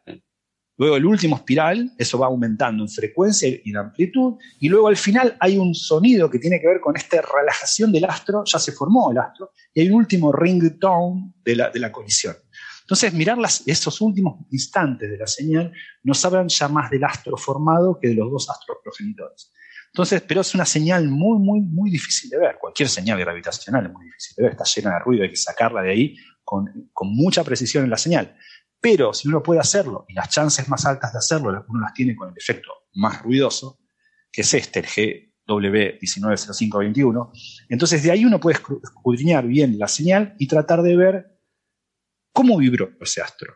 ¿Era verdaderamente una gota líquida continua? ¿O podemos empezar a ver algún aspecto discreto de ese vibrar, como si no se tratase de una gota, sino de un gran teselado de pequeñas superficies y el área de un agujero negro está cuantizado?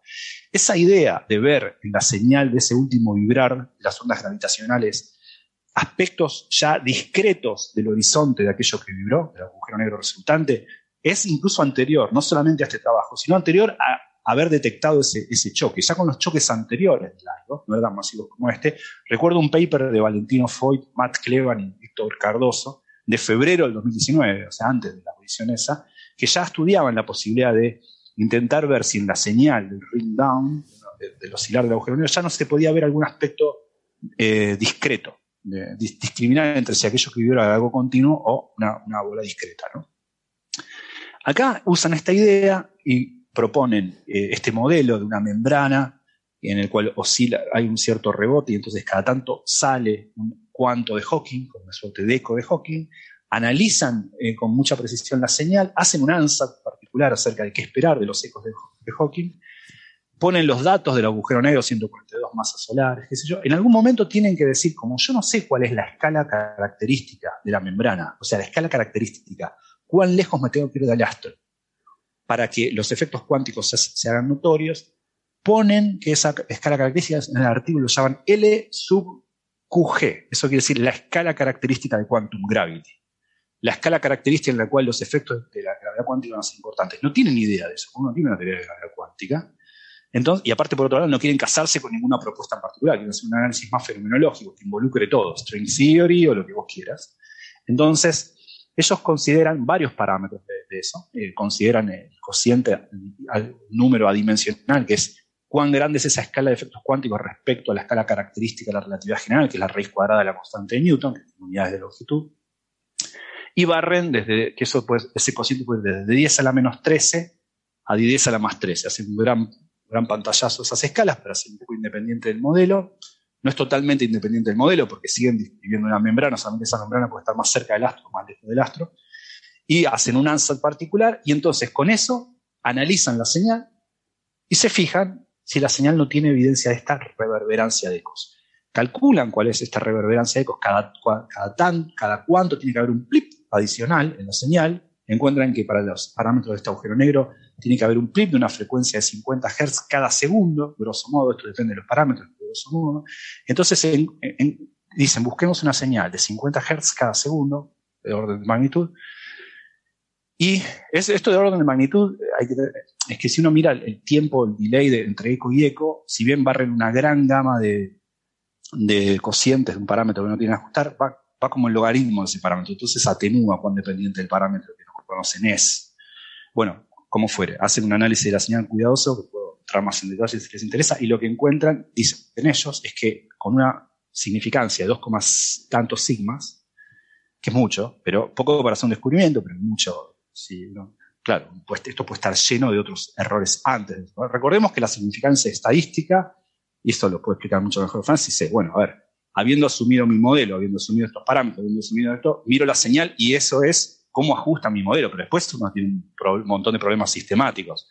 Eh, mi modelo no estaba bien, eh, hay, otras, hay otras explicaciones que no tengo en cuenta que dan lo mismo, todo eso se puede escapar de la significancia estadística. Significancia estadística con este modelo y estos datos, ¿cómo, cómo encajan? No, no, no, no, me habla de la justificación per se del modelo.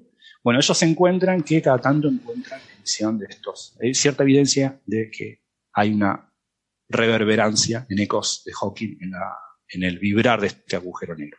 No es la emisión directa, observación directa, la aparición de Hawking y de sus ecos, sino evidencia escondida en la señal última de la onda gravitacional más intensa que hayamos observado, de que esa gota, ese agujero negro, está vibrando de una manera que cada tanto hace una reverberancia que podría ser explicada como la emisión de partículas por emisión de Hawking. Ese es el resultado eh, de este trabajo que yo tomaría muy entre pinzas. Mm, eh, qué sutil es todo, es como muy... Todo es muy sutil y Por cierto, si alguien... modelo dependiente un tema de tomaría muy entre pinzas, o sea, muy entre pinzas, no sé qué opina Francis, pero... Sí, déjame, solo, déjame hacer solo una aclaración de lo que decía Gastón, porque un tema de notación, si a lo mejor alguien se ha perdido, nombraba a veces un ANSAT, eh, se hace un ANSAT, eso es una Em, como una especie de suposición que uno hace de la forma que tiene la solución de algo que quiere encontrar y luego ve si esa solución, esa forma satisface el problema que uno está poniendo. ¿no? O sea, es como decir, supongo que mi solución es así y luego veo si efectivamente lo es. ¿no? Eh, y perdón por el uso de la palabra es que, es que obviamente yo soy alemán y No, no, no. Yo, de hecho, la, tuve que poner en un paper porque no sé, he estado pensando cómo decirla, pero no ya en español, es que en inglés tampoco sé. Ah, sí, pido, no, en serio, pido disculpas a las oyentes y a los oyentes porque, claro, la palabra ANSATS es muy común en, el ámbito científico para, referir a una propuesta. Yo no sé cómo hacer esto, pero tiene, ese, esa propuesta no es ad hoc, a veces está educada, dice, bueno, es razonable que tal función va a tener tal forma, pero este parámetro no lo conozco, pero la forma funcional general sí, todo justo el parámetro y no toda la función. Eso cuando uno hace una propuesta de ese tipo, típicamente educada, típicamente con alguna justificación, se llama a veces heurística o a veces por otras razones, por analogías o se llama un ansatz, que viene de una palabra que, tiene una traducción medio rara, o ansatz, que sería el plural, que significa como propuesta, como un guess, como un guess, algo así. Sí, sí, sí. Bueno, esto viene del el autor principal de este nuevo artículo es Asfordi, que eh, lleva con esta idea desde que salió la primera onda gravitacional observada, ¿no? La GW150914. De hecho, de, de hemos hablado varias veces en Coffee Break. Lo que pasa es que hace mucho tiempo, ¿no? Eh, eh, pero en, me tengo apuntado aquí en el episodio 90, 97 y 137. Sí, y bueno, es la idea que ha comentado un poco eh, muy bien Gastón, ¿no? El tema de, la supuesta membrana, ¿no? Es decir, el, diferentes propuestas de gravitación cuántica eh, dan estructura al horizonte de los agujeros negros y hacen que el horizonte tenga, eh, no sea espacio completamente vacío, sino que tenga algún tipo de cosa, algún tipo de pelo. Y, ese pelo pues se puede modelar como una especie de membrana, con lo que, eh, claro, la, onda gravitacional, cuando eh, se produce la onda gravitacional, si los horizontes tienen eh, alguna propiedad física, o sea, no son solamente espacio vacío, pues ahí puede haber un rebote de la onda y entonces puede producir ecos. Y, eso lo buscó en, en esta primera onda gravitacional y afirmó haberlo encontrado, ¿vale? Con varias sigmas eh, afirma haberlo encontrado. Lo que pasa es que la colaboración de LIGO dice que no, que ellos lo han buscado mejor y que ellos no ven ningún tipo de eco. Eh, pero bueno, y entonces han publicado ya eh, muchos artículos eh, con todas las señales más intensas de onda gravitacional, siempre tratan de buscarle los ecos. Y entonces, pues su último artículo es este artículo que acaba de comentar Gastón, en el que pues ya meten la radiación de Hawking estimulada, que ya lo habían propuesto también en algún artículo previo para otra señal, y, bueno, ellos siempre hacen su análisis con, con esos perfiles, con esos patrones de, de, cómo deben ser los ecos y siempre acaban encontrando algo parecido a un eco. Pero lo que hay que recordar es que en este tipo de señales el ruido es enorme. Es decir, aunque la, el, la zona principal que se observa de la señal, el pico donde está el, el, el merger y, y, el ring down que ha comentado Gastón, es una zona claramente por encima del ruido, con una relación señal-ruido muy alta, eh, del orden de 20 o por ahí, eh, pero eh, donde están los ecos, el ruido es mucho mayor que los propios ecos. Entonces, cuando tú quieres encontrar patrones en el ruido, es muy fácil observarlo. Estos son pareidolias. Usted, usted, usted deme su canción preferida y estos muchachos se la van a encontrar ahí. Eso es, eso es, exactamente. Esto es como lo de buscar los anillos de, ¿no? Eh, los anillos de Hawking en el fondo de microondas que hacía Penrose, ¿no? Con sus amigos húngaros. Entonces, aquí, si tú miras la señal de verdad, pues es que eh, pues sí, eh, si tú ah, pues pones un patrón que tiene la señal principal y, los dos ecos y buscas a ver, ajustarlo a la señal y mueves un poquito los ecos a ver que se adapte a cualquier defectillo del ruido, como el ruido es más grande que los ecos, pues acaba dándote que sí, ¿no? Y, y, entonces esto casi con toda seguridad es una pareidolia, no es. Esto yo creo que se prestaría mucho al análisis que se suele hacer en física de partículas, no, no ya de ver significancia estadística del ajuste, ¿no? que es lo que nos contaba Gastón de cuántos sigmas eh, tiene de, de, calidad tu, tu al fin y al cabo es un ajuste, un modelo, sino eh, habría que hacer un análisis un poco más sofisticado que tenga estos look elsewhere effect eh, en cuenta. Esto que se hace habitualmente en física de partículas, que tú dices, si yo tengo muchas posibilidades de ajustar algo, mm, tengo que tener en cuenta que, que eso, o sea, que, que, no por el hecho de que encuentre un ajuste a algo, eso me da confianza en que lo que he supuesto es correcto, ¿no? Claro, eso se supone que lo hacen ellos, pero yo te digo, el, el Look Selware Effect es una cosa que tiene, eh, es muy dependiente del contexto, es decir, muy dependiente de a qué lo apliques. ¿no? Mm. Entonces, en, en, cada aplicación eh, se entiende por este concepto estadístico eh, una cosa diferente, ¿vale? Entonces, lo, lo que suele ser eh, preferido por los expertos en estadística es evitar el sesgo de confirmación haciendo todo el análisis de forma ciega. O sea, tú haces un análisis completamente ciego. Lo que pasa es que no en cualquier cosa tú puedes hacer análisis completamente ciego, ¿no? Aquí, claro, tú tratar, un análisis ciego sería buscar esos ecos sin proponer un patrón para el eco. Pero claro, no sabemos hacerlo. No se sabe hacerlo, pues no se ven. Solo tengo ruido. Entonces, en el momento en que tú pones un patrón y tienes unos intervalos en los que debe de encontrarse esos ecos, ya has sesgado completamente el análisis. Entonces, cualquier ruido que eh, eh, por lo que sea, por mero ruido, por mera fluctuación estadística, se coloque, en, en, coincida con esos tiempos, lo que tú esperas los ecos, te, te eh, incrementa los ecos y esto es un, obviamente una, una, cosa ficticia. ¿no? Mm. Pero yo digo, es muy sería... difícil hacer un análisis de tipo el, eliminar el, el, sesgo de que yo sé dónde está la señal. Es muy difícil de, de eliminarlo en, en, muchos análisis. A lo mejor aquí procedería más a hacer un análisis bayesiano en el que haces muchos modelos con diferentes, con la, con la hipótesis nula, con eh, diferentes. Eh, estos, estos investigadores son expertos en análisis bayesiano, siempre hacen análisis bayesiano. ¿eh? Mm. O sea, en ese tipo de cosas que son muy sutiles, mm, un análisis eh, convencional de estadística frecuencial no, no te permite ver nada. Mm. O sea, nadie Pero... te lo deja publicar. Entonces, para publicar esto tienes que hacer un análisis bayesiano riguroso con un software especializado eh, pero aún así, eh, todo es ficticio. ¿Vale? Hacer un análisis bayesiano lo único que significa es que utilizas una técnica estadística muy concreta, que tiene unas aplicaciones muy concretas y que está sujeta a todos y ah, cada no, sí, uno de sí, los sí, lo hacen, perdona. de cualquier otra técnica estadística. Es No, decir, no, no lo había visto, sí, sí que lo hacen, sí, sí. Perdona. Sí, sí, lo dicen en el- el artículo, sí. Mm. Vale. el recurrir No, un comentario- no modifica nada. ¿eh? Claro, un, un comentario importante es a quién le importa mi opinión personal sobre Claro. Ya que estamos, la podemos dar igual. Eh, como este es un programa de radio, no voy a usarlo solamente con mi, con mi cara, que sería como lo más. eh, el gesto acá que vale mil palabras. Pero yo no creería eh, en este trabajo así. Digo, no quiere decir que no. no de, eh, la radiación de Hawking existe y, y habrá efecto de gravedad cuántica. Ahora, no creo que. O sea, yo tendría mucha cautela. Ya, de vuelta, ¿quién soy yo para decir esto? Pero tendría mucha cautela, no, no, no lo tomaría, porque a veces uno eh, comenta las noticias y las pone en pie de igualdad, uno comete el error a veces por una cuestión de tiempo, de Twitter muy breve, de no poder enfatizar cuáles uno tiene que tomar, como, bueno, no, descubrir un nuevo planeta, hasta ahí el planeta.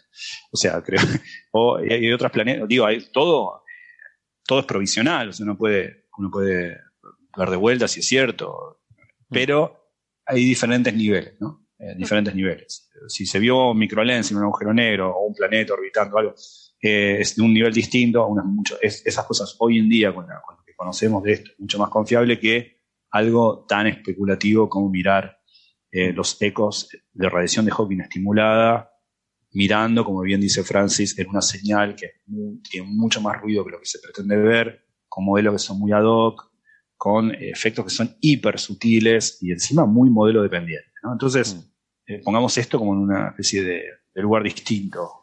No, de vuelta, está- esto está en el medio. No es ni observar exoplanetas que podemos confiar más, ni creer en eh, que Uma, Uma, Uma, Uma, Uma era un nave espacial, ¿no? Esto está en el medio. Tampoco es eso.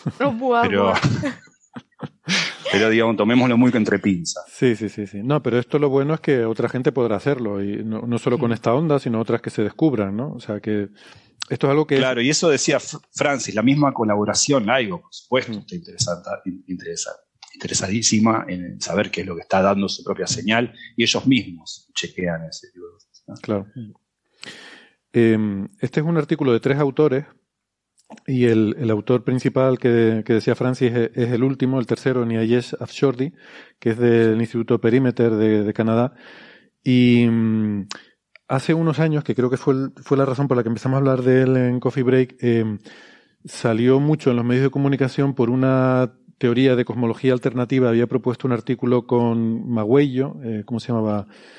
Tengo por aquí, bueno, no sé, un, investigador brasileño también, si no recuerdo mal, eh, Magüello, además muy, muy conocido en temas de cosmología, que habían propuesto un, uno de estos modelos de velocidad de la luz variable, ¿no? En el cual, pues al principio del universo la velocidad de luz era mucho mayor de lo que es ahora. Y, la verdad es que no me acuerdo muy bien de, de qué era lo que explicaban o lo que dejaban de explicar. Creo que sustituían la inflación por un modelo en el cual simplemente la velocidad de la luz era mucho más rápida en el universo primigenio. Eh, algo así era la historia. Y, y nada, que yo tuvo mucha repercusión en medios de comunicación y por eso empezamos a hablar de ese tema, ¿no? Es un tipo curioso, yo, mm, eh, tiene una cuenta de Twitter en la que, bueno, habla de sus investigaciones y tal, y últimamente habla mucho de la pandemia, ¿no? Entonces, a, Francis le encantará porque le encanta esto de físicos que se ponen a hacer epidemiología, pues eh, es de, de esto. Sí, de todas formas eso, a mí que la gente hable en Twitter de pandemia me, me, importa un comino, siempre y cuando no se pongan a escribir papers, ¿vale? O sea, lo que sí me molesta es que en, en, revistas, y además en revistas que son completamente no estándares, o sea, yo a veces me, pues yo, bueno, he escrito alguna cosilla de, de temas de epidemiología con, con gente de biosanitarios, etcétera, pero una cosa como muy marginal y en congreso una cosa absolutamente eh, irrelevante. Pero bueno, eh, y algunas revistas de física, de matemática computacional, me, me envían artículos de epidemiología para que yo los revise. Porque, claro, dicen, eh, claro, es que este artículo de epidemiología ha sido enviado a una revista de física teórica, de una cosa que no tiene nada que ver con la epidemiología. ¿A quién se lo enviamos? Pues a este loco que está por ahí, que parece que eh, Google Scholar dice que una vez escribió algo de, de eso y me lo envían a revisar y después te encuentras tú y dices, pues es que, mm, la verdad, la mayoría de ellos lo tienes que rechazar porque es que no tienen ni pies ni cabeza. Es que no se han leído un libro de texto de epidemiología. Pero claro, como son eh, gente súper ¿Cuál es, ¿Cuál es la interpretación sociológica de eso? ¿Es, la soberbia que tenemos los físicos de que creemos que podemos saltar sobre cualquier tema y hacer... Porque a mí me daría un miedo hablar de epidemiología, no tendría ni por dónde empezar. Uh, qué sé yo. No lo sé, también es, cierto que... Yo creo que... es notoriedad, es un tema candente y tienes que sumarte al carro para que la gente te... Y, después te parece como trivial. Los modelos epidemiológicos parecen triviales, ¿no? Pues son, son dos o tres ecuaciones diferenciales, súper sencillitas, un problema Claro, después toda, todo la chicha de verdad, pues que el problema no es identificable, que no puedes identificar todos los parámetros, que los parámetros no identificables los tienes que determinar por un consenso epidemiológico, que si no conoces la epidemiología no sabes hacerlo, y al final acabas copiando los parámetros de alguien que justifica sus parámetros con unas hipótesis que contradicen las hipótesis con las que tú justificas tu modelo, con lo que tú estás eso cualquiera que haya leído un poco dice, pero ¿esto qué es? Este señor no tiene ni idea de lo que está haciendo. Dice, ah, sí, pero las ecuaciones son correctas, vale, sí, las ecuaciones son correctas, pero tu justificación de esas ecuaciones y los parámetros que estás poniendo tienen ni pie ni cabeza. Es decir, eh, son ecuaciones muy sencillitas, aparentemente es todo tan sencillo, cualquier persona que conozca un poquito de matemáticas puede desarrollar un modelo epidemiológico. De hecho, tenemos a chavales haciendo en, en Twitter y en redes sociales eh, sus propios modelos y, y, publicando cosas y, es una maravilla y parece que cualquiera puede hacerlo. Pero la pena es que eh, la epidemiología nace a finales del siglo XIX, que hace más de 140 años que hay epidemiología y que hay eh, un corpus de conocimiento que si lo conoces puedes hacer epidemiología de manera rigurosa y si no lo conoces, pues lo que haces es basura. Entonces, y eso a la gente le molesta. No, es que eso es muy fácil, yo también sé hacerlo, sí, pero tú no tienes ni idea, tú no te has estudiado lo que te tienes que estudiar, estudiatelo. Yo, tampoco lo he estudiado. no yo, es fácil. Estudié algunas cosillas para colaborar en la parte matemática con alguna gente y por eso sé algo, pero eh, entonces eso es una pena y, y, está ocurriendo. Yo no sé si es aclarar, soberbia, pero Déjame aclarar que aquí, cuando hablamos de todo esto, estamos hablando de, de, publicar, digamos, investigaciones. O sea, no estamos hablando de que alguien hable en Twitter, y, o sea, faltaría más que estuviéramos no, no, tampoco criticando a nadie por decir lo que quiera, ¿no? O sea, sí, una cosa es que tú digas, pues lo que, lo que tú entiendes que los expertos dicen, ¿no? Que al fin y al cabo es lo que hacen los divulgadores, es decir, recibir la información de los expertos y transmitirla, ¿no? Como correa de transmisión. Eh, pero otra cosa, yo creo que a lo que se refieren Francis y Gastón es que uno diga, ah, pues yo como, como sé mucho de física, pues ahora voy a ponerme yo a hacer mis modelos o a, o a hacer mis predicciones o a hacer este tipo de claro, cosas, ¿no? Eh, sí, Entonces, Fordi tiene un preprint del año eh, 2020 que no sé si lo habrá publicado en alguna revista, probablemente sí eh, aquí en Archive no, no pone si lo ha publicado, en el que estudia pues el efecto de la epidemia en la densidad, demografía, clima, eh, distribución de personas, eh, eh, cómo inter, la política interviene en las decisiones eh, en COVID en Estados Unidos. Es decir, han dicho, pues voy a hacer aquí a tomar datos, unas cuantas tablas de datos, las analizo, las juego, hago con ellas unas cuantas figuritas y escribo un paper, ¿vale? Y maravilloso. Y además, como yo soy un catedrático súper maravilloso del perímetro de la Universidad de Waterloo y, y, y, mis colegas también son de allí y, y, con toda seguridad, pues ninguna revista va a rechazar un artículo publicado por gente de una universidad prestigiosa, ¿no? Mm. Pero después tú dices, pero mm, lo que has hecho, ¿sabes hacerlo? Es decir, no te digo que tengas experiencia previa, sino Eh, ¿Te has leído lo que hace la gente que hace eso? Yo, yo creo que esto lo que se trata Mira, es lo decir, que bueno, ha yo, hecho ahí es, eh, dicho desde el punto de vista, con la palabra, es minería de datos, pero de, en el punto de, de vista de minería de datos Mm. eh, en sentido denostado, porque estás Mm. minando datos y torturando datos hasta que dan algo que te encaja. Y eso no es ciencia. Sí, el, el problema es ese. El- el- es un punto clave, el tema del encajar. El, problema son los sesgos. Entonces. Efectivamente. eh, el- cuando tú ves un artículo de epidemiología escrito por epidemiólogos con cierta experiencia, eh, tienen, van siempre eh, con pie sobre barro, ¿no? Van con muchísimo cuidado con lo que Con dicen, con lo que sugieren, esto hay que tener mucho cuidado, no estoy diciendo que, aquí pone 32, me da 32, pero no significa que sea 32, tener mucho cuidadito, tengo un entorno de confianza entre 10 y 150, pero tampoco es que esté entre 10 y 150, tengamos mucho cuidadito, porque esto es una serie Claro, de igual, hay- hay- aparte hay una dimensión ética. Yo, por supuesto, uno es honesto intelectualmente y nunca va a mentir en lo que hace y va a poner su máximo trabajo, cuidado en lo que hace. No quiero, no quiero que se entienda mal lo que voy a decir, pero si yo cometo un error de un factor 2pi en mis artículos cuando calculo la amplitud de scattering de tres cuerdas en el espacio de anti de Sitter, está bien, digo, yo hago mi esfuerzo No va a por morir nadie. correcto, pero no se muere nadie. Entonces, quiero creer, yo, al menos eso este, quiero creer. Pero el otro, o sea, no, no puede ser igual. ¿no? Uno, en el mundo ideal todos ponemos nuestro máximo esfuerzo en todo lo que hacemos. Y es así, con acribia uno se pone a calcular lo que hace con, con toda la honestidad intelectual. Pero acá hay algo adicional. Saltar un tema sin una preparación, si ese tema es teoría de cuerdas, bienvenido seas, sumo, dirás algo más. Pero si ese tema es epidemiología, a mí me da un terror, digamos. sobre todo si es una persona eh, muy influyente de alguna manera, ¿no? Mm. Que la gente va a escuchar lo que dice. Es que por desgracia el ejemplo que ha puesto Francis es un ejemplo de es lo que hicimos en una de las prácticas del máster de, de ciencia de datos. De hecho, datos del COVID de 2020 y eh, relacionas datos. Pero lo que se nos dijo desde el principio fue, no saquéis conclusiones, eh, vosotros creáis eh, para mostrar datos y que la persona experta sea el que saque las conclusiones. Dice, vosotros no estáis para sacar con... Se te dice claramente, pero esta persona se vino arriba. Pues, es que es muy difícil evitarlo, porque además también tú lo que tratas es hacer conclusiones, ya que has perdido tiempo analizando datos. Eh, claro, cuando yo a veces he hecho cositas de estas, pues he sido porque a mí me la ha pedido, ¿no? Porque a ver si colaboras con nosotros y tú que sabes mucho de matemáticas, haznos estos análisis. Y uno hace lo que puede, ¿no? Y, y, y llega hasta donde puede. Pero después el, análisis de realmente las consecuencias y cómo se mm, cuenta todo, lo hace el especialista, ¿no? Que es el que supone que, que sabe eh, comentar los datos, ¿no? Y contextualizarlos, etcétera. El, eh, pero cuando tú te, rodeas de gente como tú, son todos matemáticos o físicos, y te pones a, hablar de un tema que tiene implicaciones de salud y, claro, que está de moda y, y, tú eres famoso y la prensa va a hablar de ti, y entonces la gente va a decir lo que tú has comentado, como, claro, fijaros lo que dice este señor sobre Estados Unidos. Esto es revolucionario, ¿eh? Porque este físico de, de Waterloo y este sabe mogollón. Esto, ha escrito cientos de artículos. Esto eh, le, le, podríamos poner nombre a este efecto, ¿no? Gastón se preguntaba por el, eh, cuál puede ser la motivación sociológica, ¿no? Y yo creo que Sara creo que decía notoriedad, como, o sea, un es. tema que es de moda y que sabes que va a tener mucha repercusión y, y, que vas y te a salir gusta, en que todas que... las portadas. Podríamos ponerle nombre y apellido a ese efecto. Eh, pues, yo que sé, eh, digamos alguien que trabaje en cosas de agujeros negros y de repente quiera ponerse a decirle a la gente que trabaja en cuerpos menores del sistema solar lo que es un, una determinada roca del sistema solar eh, y, y, llevarle la contraria a todos y decir que no tienen ni idea.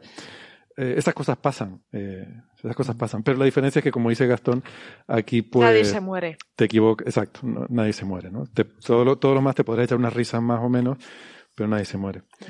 Bueno, bueno tenemos que, tema tenemos que irlo dejando, sí, porque además Sara se tiene que ir, así que te despedimos, Sara, y en realidad yo creo que, que todo se nos, se nos está echando un poco el tiempo encima. Y mmm, quedaba otro temita que, que Gastón eh, se había leído para, para contarnos. Si te parece, lo dejamos para la semana que viene, Gastón. Y nosotros vamos con el último tema. Cuando una estrella muere, suele dejar detrás una nebulosa planetaria. Y esto creo que es una metáfora perfecta de lo que vamos a hablar ahora. Les vamos a poner una conversación que grabamos ayer. Nosotros nos despedimos ya por hoy. Eh, muchas gracias a Gastón, Francis, también a Sara, a María. Eh, les dejamos, como digo, con esta conversación que espero que les resulte interesante. Vamos a hablar sobre nebulosas planetarias, que son esos objetos tan fascinantes y tan bonitos, probablemente los objetos más bonitos que se pueden ver en el cielo. Y para eso tengo aquí eh, a Eva Villaver. Hola Eva, ¿qué tal? ¿Cómo estás? Hola, buenas, ¿qué tal? Bien, bien. Eva es doctora en astrofísica, es investigadora en el Centro de Astrobiología de Madrid.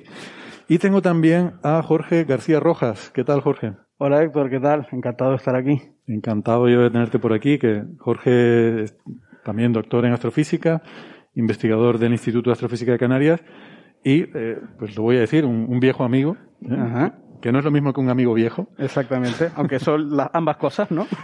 No, no, vamos a dejarlo un viejo amigo, ¿no? A ver, eh, probablemente la persona a la que menos me interesa llamar viejo es a ti. Sí, sí, puedes por- explicar por qué igual. ¿Lo explico? Porque- Sí, explícalo. Bueno, es igual. que somos gemelos. O algo así. O algo así. Más o menos. Es que nacimos el mismo día, del mismo año. De- o sea, somos el mismo horóscopo, básicamente. Por eso hemos tenido destinos totalmente comunes. y- Pues sí. eh, pero no estudiamos juntos, eh, fuimos a la facultad, eh, estudiamos astrofísica juntos y, y además no solo en la misma clase, sino en grupos de prácticas, ¿no? Yo creo que prácticamente en astrofísica, no sé si todas las prácticas, pero yo creo que casi todas eh, las hicimos juntos, ¿no? En sí, el sí, mismo sí, grupo. bastante. Allí cuando subíamos al observatorio y esas cosas. Exactamente. Buenos tiempos, buenos tiempos. Bueno, eh, tenemos también por aquí, eh, también buenos tiempos, Marian Martínez, doctora en astrofísica. Hola Marian, ¿qué tal? Hola Héctor, ¿qué tal? ¿Cómo estás? Bien, bien. Bueno, a Marian la tenemos por videoconferencia porque a, a Jorge y a Eva sí que los tengo aquí presencialmente en el museo. La verdad que es un gustazo volver a tener una tertulia presencial. Y, y quizás ya éramos muchos para estar cuatro en la misma mesa. Y así que eh, gracias Marian por conectarte por videoconferencia eh, Ah. desde tu oficina. Como digo, Marian, doctora en astrofísica, investigadora en el Instituto de Astrofísica de Canarias. Y bueno, pues queríamos hablar, como digo, nebulosas planetarias porque ha salido un trabajo muy interesante y que, ha tenido repercusión en medios de comunicación. Parte de la gracia del asunto, yo no lo sabía, me he enterado leyendo la introducción de este artículo y las notas de prensa, es que las nebulosas planetarias más brillantes, porque esta es la clave de todo esto, la- las nebulosas más brillantes pueden también servir como candela estándar eh, para este problema eh, que tenemos en la cosmología, del ritmo de expansión del universo, que hemos eh, tratado aquí en, diversas ocasiones. Em, así que bueno, estas nebulosas planetarias muy brillantes, eh, muy luminosas, tienen un interés muy importante para, bueno, pues para uno de los problemas más fundamentales que tenemos a día de hoy. Y en concreto este paper que vamos a comentar, que salió el 12 de enero en Astronomy Astrophysics, pues es un poco especial. Eh, primero porque eh, dos coautores son, son amigos, bueno, más de dos coautores, pero dos están aquí, que son Jorge y Eva, son coautores de ese paper. Eh, pero también sobre todo porque la autora principal de este trabajo, Rebeca Galera, pues ya no está con nosotros, eh, desafortunadamente. Eh, Rebeca era una estudiante de doctorado que, que trabajaba con ustedes, eh, una chica joven que, que tuvo la desgracia de enfermar de cáncer eh, hace poco, el año pasado, y, y falleció tristemente, pues, pues muy rápidamente, ¿no? Eh, fue un golpe para, para todo el mundo, la verdad. Eh, supongo que ustedes que trabajaban con ella, pues habrá sido, habrá sido muy duro. Yo la verdad es que no la conocía mucho. Eh, ustedes obviamente sí, creo que Marian tú también, ¿verdad? Sí, sí, la conocía. Mm. Tenía una relación, no, no era profesional realmente porque ella trabajaba en otro campo, pero coincidimos muchísimo en unas reuniones que celebrábamos aquí en el astrofísico de...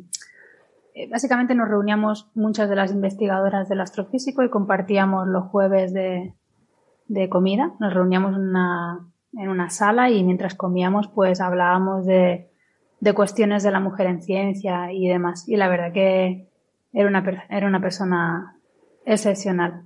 Era una chica con la que te apetecía pasar el rato. De esas personas que no solo siempre está riendo, sino que además ríe con los ojos. Era, no sé, de esas personas que te aproximas y te dan buen rollo de entrada. Mm, no sé explicarlo. Bueno, vosotros la conocíais más que yo seguramente y me entendéis, ¿no? Sí, Era- sí, perfectamente. Era una persona súper agradable y la verdad que fue una pena terrible. Pues voy a decir una cosa, yo que soy el que no la conocía, nada más que de, de- de verla, de saludarnos por los pasillos, de verla en la cafetería, yo tenía esa impresión también, sin conocerla, ¿no? Parecía una persona alegre, ¿no? Una persona eh, de estas que, que, que son genuinamente buenas. No sé, es una, evidentemente es una primera impresión de esas que uno no puede. que Luego las personas somos muy complejas, ¿no? Por dentro todos tenemos un mundo interior eh, y es, es difícil eh, guiarse por las primeras impresiones, pero por lo menos eso es lo que transmitía, ¿no? Y, y la verdad es que luego hablando con gente, pues gente que sí la ha conocido más, como, pues como Ujú. ustedes, pues sí que me quedó esa pena de, de no haber tenido ocasión de, de haberla conocido, ¿no? Yo creo que, perdón, Jorge. Sí, que a veces esas primeras impresiones son, son certeras y en el caso de Rebeca era así, era una persona que, que como ha dicho Marian, no quería estar cerca de ella, o sea, era ese tipo de, de ser humano, ¿no? Que desafortunadamente no abundan, ¿no? Y no solo su, su sonrisa, sino su entusiasmo en absolutamente todo lo que hacía, ¿no? Ya, ya fuera la música, la vida, el, el tener una conversación con, con una persona o, o el hablar de nebulosas planetarias. O sea, destilaba entusiasmo y, vida y, es una pena que, no esté aquí ella hoy para, hablar de su trabajo, que, realmente la haría muy feliz. O sea, me, puedo imaginar su, su emoción estando aquí sentada, contando ella con sus propias palabras lo que supone este trabajo y lo que le costó sacarlo adelante y, y lo bonito que es, ¿no? Sí, sí. Yo, bueno, no hago más que corroborar lo que han dicho Marian y Eva, si era una persona excepcional. Yo la conocí hace unos años porque me vino a pedir un poco de ayuda en la cuestión de determinación de abundancias químicas en sus objetos. Eh, y bueno, empecé a, trabajar un poco con ella y bueno, era muy apasionada en lo que hacía, muy detallista, muy detallista, mm, no dejaba puntada sin hilo, era una cosa eh, tremenda, cosa que no, no, no, es muy habitual tampoco en, en el, en el campo, eh, de, de mirar hasta el último detalle de, de todo lo que hacía. Eh, y, y eso, apasionada, bueno, no solamente por la astrofísica, por la música, ella tocaba la flauta travesera, eh, le encantaba la buena música en general, el rock, la bossa nova, eh, bueno, muchas cosas. Y era una apasionada de la vida, o sea, vivía, se comía la vida, se comía la vida, era, eh, le encantaba hacer un montón de cosas. Eh, entonces, bueno, fue un, teniendo en cuenta eso, su enfermedad que fue muy repentina y el desenlace que fue muy, muy rápido, nos pilló a todos completamente con el pie cambiado. Fue eh, muy triste. Eh, yo creo que, eh, evidentemente, sí, como dice Eva, eh, ella quería que la gente conociera su trabajo, eh, estaba eh, muy involucrada en, en- en también en enseñar a los, a los niños, a los jóvenes, cosas de astronomía, hacía cosas muy originales. Eh, yo, por, por contar una anécdota, en un congreso nacional presentó un póster sobre este trabajo en el cual comparaba distintas partes del trabajo con distintos discos de la música del rock. Era ¿sabes? una imaginación desbordante. eh, y, bueno, pues todos la echamos de menos. de- y en este trabajo, pues bueno, ha sido muy bonito trabajar en ver todo lo que había hecho y, colaborar en esto ha sido muy bonito y eh, al mismo tiempo, pues bueno, también ha sido triste porque ya no lo ha podido eh, presentar, ¿no? Mm, Ya. Bueno, pues, pues lo siento mucho. En fin, descansa en paz, Rebeca. Eh, abrazo a todos los colegas, amigos y, y familiares. Este, este paper, entonces, que ha salido ahora, entiendo que es trabajo de su tesis doctoral, ¿no? Que, que es en lo que ella estaba trabajando en el IAC. Ella, yo creo que estaba contratada por el grupo Isaac Newton de telescopios, ¿no? Eh, inglés. Sí, no eh, el grupo Isaac Newton tiene un programa para, para astrónomos eh, que, bueno, que necesitan un poquito, unos meses más para terminar su tesis doctoral y estaba en, en, en ese programa. Ah, de acuerdo. Pensaba que trabajaba como, a lo mejor como soporte en los telescopios. Sí, sí. Sí, en ese sí, cuando Astrónomo de Al soporte. final de- sí. como es astrónomo de soporte. Sí, o sea, sí. combinaba este trabajo de astrónomo de soporte. Combinar con el trabajo de con astrónomo de soporte con doctoral. terminar la tesis doctoral. Bien, bien. Y entonces este paper que sale ahora, que sale ahora eh, pues habla sobre esto, ¿no? Estas nebulosas planetarias más luminosas, ¿no? Que como yo decía en la introducción, no sé si quieren explicarlo un poco mejor, pues es un problema además de relevancia que trasciende el campo, o sea, que, que es una de esas cosas que son importantes para toda la astrofísica, diría incluso para toda la física, porque, claro, una de las posibilidades que se ha planteado para explicar esta discrepancia del ritmo de expansión del universo es nueva física, ¿no? Eh, temas con la energía oscura, en fin, una serie de cosas. o eh, que el problema esté en la astrofísica, ¿no? Eh, esta discrepancia en las diferentes medidas del ritmo de, expansión del universo. Entonces, bueno, pues este problema de las nebulosas planetarias más luminosas puede tener su lugar también en todo este escenario, ¿no? De este problema tan, tan complejo que hay. ¿eh? Sí, lo interesante eh, de, esta cuestión es que es un, una nueva candela eh, estándar, se puede decir como secundaria, ¿no? aparte de, las candelas estándares de supernovas, eh, cefeidas, etcétera. Porque, bueno, es que lo interesante del problema es que las nebulosas planetarias más brillantes en distintos sistemas estelares, distintas galaxias, la cuestión es que son siempre intrínsecamente igual de brillantes independientemente del sistema. Curioso. Las más brillantes. Y eso hay un máximo, hay un brillo máximo de las nebulosas planetarias. Sí, efectivamente, y nadie entiende por qué todavía. Entonces, ese es el kit de la cuestión. Se llevan utilizando años y no entendemos por qué, porque no debería ser así en realidad. O sea, que las más brillantes siempre miden, tienen el mismo brillo, ¿no? A todas estas, perdón, no, hemos dicho lo que son las nebulosas planetarias, ¿no? Uno asume que, que todo el mundo está familiarizado, pero bueno, son este remanente, ¿no? De, eh, bueno, explícalo tú, Eva, por ejemplo. Sí, las nebulosas planetarias son esas efímeras eh, fases en, la vida final de una estrella en la que ya se ha desprendido de la envoltura al final de sus días, ya no puede quemar más eh, combustibles nucleares la estrella, se desprende de la envoltura y el núcleo estelar es eh, extremadamente caliente, emite mucha radiación, alta energía, ultravioleta, rayos X, y eso es lo que provoca la ionización del gas. Arranca los electrones al gas que ha previamente eyectado y durante unos 10.000, 20.000 años vemos estas estructuras de gas preciosas, como has dicho, y esas burbujas de colores. Esas burbujas de colores, esas luciérnagas, como las llamaba Rebeca, y que además son, eh, son peculiares porque es gas tenue, es poco denso, entonces emite en vez de absorber, eh, absorber la luz y tiene líneas de emisión muy brillantes en, en oxígeno 3, por ejemplo, y es, son tan brillantes que podemos verlas en, en galaxias externas, o sea, emiten, por ejemplo, miles de, de veces la energía que emite el Sol por segundo en una línea de emisión lo cual es muy fácil para detectarlas y es muy fácil para medirlas en, incluso en, en luz eh, en cúmulos entre galaxias que se han utilizado también, ¿no? Bien, bien. Y entonces estas nebulosas planetarias, las más brillantes, tienen un brillo máximo que... Exactamente, tienen un brillo máximo, puntualizo, un brillo máximo en la línea de oxígeno 3 a 5007 angstrom. Ah, de acuerdo. ¿Mm? Por eso. Es eh, eh, y mm, no se entiende, no se entiende por qué. Porque los modelos teóricos de evolución dicen que en distintos sistemas deberían tener diferentes brillos máximos. ¿Mm?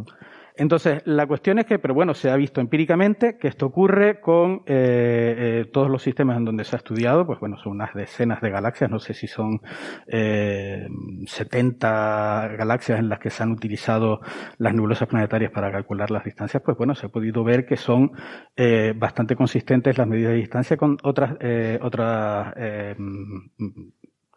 otras escalas de distancia.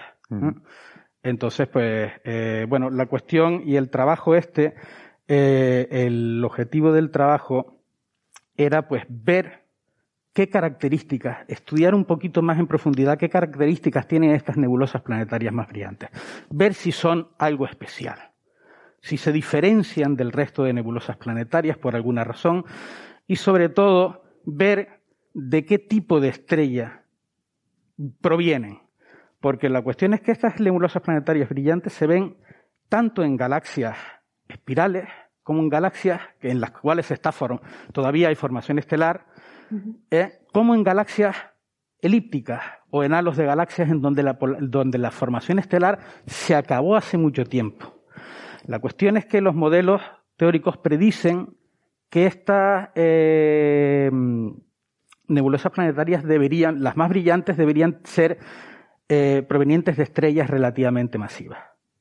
Relativamente masivas de más de dos, dos, tres masas solares, una cosa así, entre dos y tres masas solares. Pero es que esas estrellas, en las galaxias elípticas, cuando fueron planetarias, ya esas planetarias están difuminadas, no deberían verse. Esas estrellas tardan, mm, tienen una vida más corta, las planetarias también tienen una vida más corta y ya no deberían verse, pero aún así se siguen viendo. Entonces queríamos porque las galaxias ver- elípticas ya la formación estelar terminó hace mucho tiempo, entonces no hay estrellas jóvenes de estas masivas, ¿no? Ya no debería haber Sí, efectivamente, una cosa que no hemos mencionado todavía es que la formación de nebulosas planetarias se produce por estrellas que tienen un rango de masas entre la masa del Sol, aproximadamente, el Sol será una, ¿no? eh, uno, sí, hasta ocho veces la masa del Sol. Entonces, dentro de ese rango hay muchas diferencias en la evolución de las estrellas. O sea, las estrellas de más baja masa producen una química diferente que las estrellas de más alta masa en ese rango. Y luego, obviamente, eh, como todos sabemos, eh, a medida que aumentamos la masa, aceleramos radicalmente la evolución de la estrella. Entonces, cuando tenemos eh, estructuras estelares que ya tienen mucho tiempo de vida, pues no esperamos ver a las más masivas, porque ya básicamente ya han desaparecido, o sea, ya no deberían estar ahí. Pero Jorge mencionaba las galaxias elípticas, entiendo que porque una galaxia como la nuestra todavía está formando estrellas, entonces todavía hay estrellas Sí, jóvenes que van mm, reponiendo esa No habría problemas en una galaxia espiral en decir, bueno, pues sí, las más brillantes son de dos, tres masas solares. Podría ser, porque todavía se ha seguido formando estrellas. Pero en las elípticas no podría. No podría ocurrir. Y en cambio están ahí. Entonces, bueno, hay algo que no, enten- no entendemos en ese sentido, aparte de que no entendemos el origen intrínseco de esta propiedad de mismo brillo en todas, no entendemos por qué aparecen esas, eh, eh, si se supone que deberían ser más masivas, por qué las vemos en galaxias elípticas. Y entonces, pues, eh, se decidió, dentro de la tesis de Rebeca, eh, sus directores, Antonio Mampaso y Romano Corradi, decidieron hacer un estudio, pues, en M31, la galaxia Andrómeda, que es la galaxia en la que más nebulosas planetarias se han detectado. No la nuestra. ¿eh? Sorprende que la nuestra, eh, en la nuestra hay muchas nebulosas planetarias, pero es que en la galaxia Andrómeda se han detectado todavía más. Porque la vemos desde fuera, ¿no? Entonces, También es porque la vemos desde fuera. Nosotros hay muchas nebulosas planetarias que eh, eh, deberían estar en el disco que seguramente estarán ocultas por, eh, pues por ejemplo, el anticentro, ¿no? Hacia el otro lado de la galaxia, ya directamente el polvo que hay hacia el centro de la galaxia nos impide verlas mm, a muchas de ellas. Han mencionado los otros dos coautores de este paper que, que conozco, que, que son Romano Corradi, efectivamente, que ahora es el, el director del GTC, el Gran Telescopio Canarias, ¿no? Y Antonio Mampaso, que es, bueno, el- uno de los expertos de toda la vida aquí en el IAC en este tema de nebulosas planetarias, fue anterior director de este museo, por Ujú. cierto, y, y es eh, buen jugador de baloncesto también, debo decir, Antonio. No, no pasan los años para él. Em, pues eh, ellos eran los directores de la tesis, ¿no? Efectivamente. Sí, sí, sí. Ellos estaban dirigiendo la tesis a Rebeca, pero bueno, como en toda tesis, eh, Rebeca iba buscando eh, colaboraciones en contactos. cuestiones puntuales eh, para, ah, para, para ir eh, afianzando su conocimiento y su análisis de sus datos. Y, y Jorge o Eva, eh, aunque no se sepa todavía ciertamente, pero ¿hay alguna idea de por qué, por qué pueden existir este tipo de, de nebulosas tan brillantes con la misma luminosidad en cualquier, en cualquier sitio? O sea, ¿por qué este, este corte abrupto de la luminosidad en, en justo esta línea? Porque en- en- entendí que es en esta línea ¿no? de, de emisión. Sí, que en otras líneas de emisión igual sigue creciendo el brillo. O... Sí, no, la escala de distancia se utiliza con la línea de oxígeno 3 y básicamente hay diferentes hipótesis. Una de ellas es, por ejemplo, la de las estrellas más masivas de todo el rango de que producen nebulosas planetarias. ¿Por qué? Pues porque esperas que al ser las más masivas son las que eyectan mayor masa al medio interestelar y por tanto al iluminar con la estrella esa cantidad mayor de masa pues tendrían mayor emisión en oxígeno 3. Eso parece ser que no funciona, pues porque lo que ha, lo que ha comentado Jorge. Otra hipótesis que, que manejamos es, eh, por ejemplo, que sean estrellas binarias, ¿no? Que, que ese pico de la luminosidad en oxígeno 3 lo provoca en sistemas que han evolucionado en, en pares.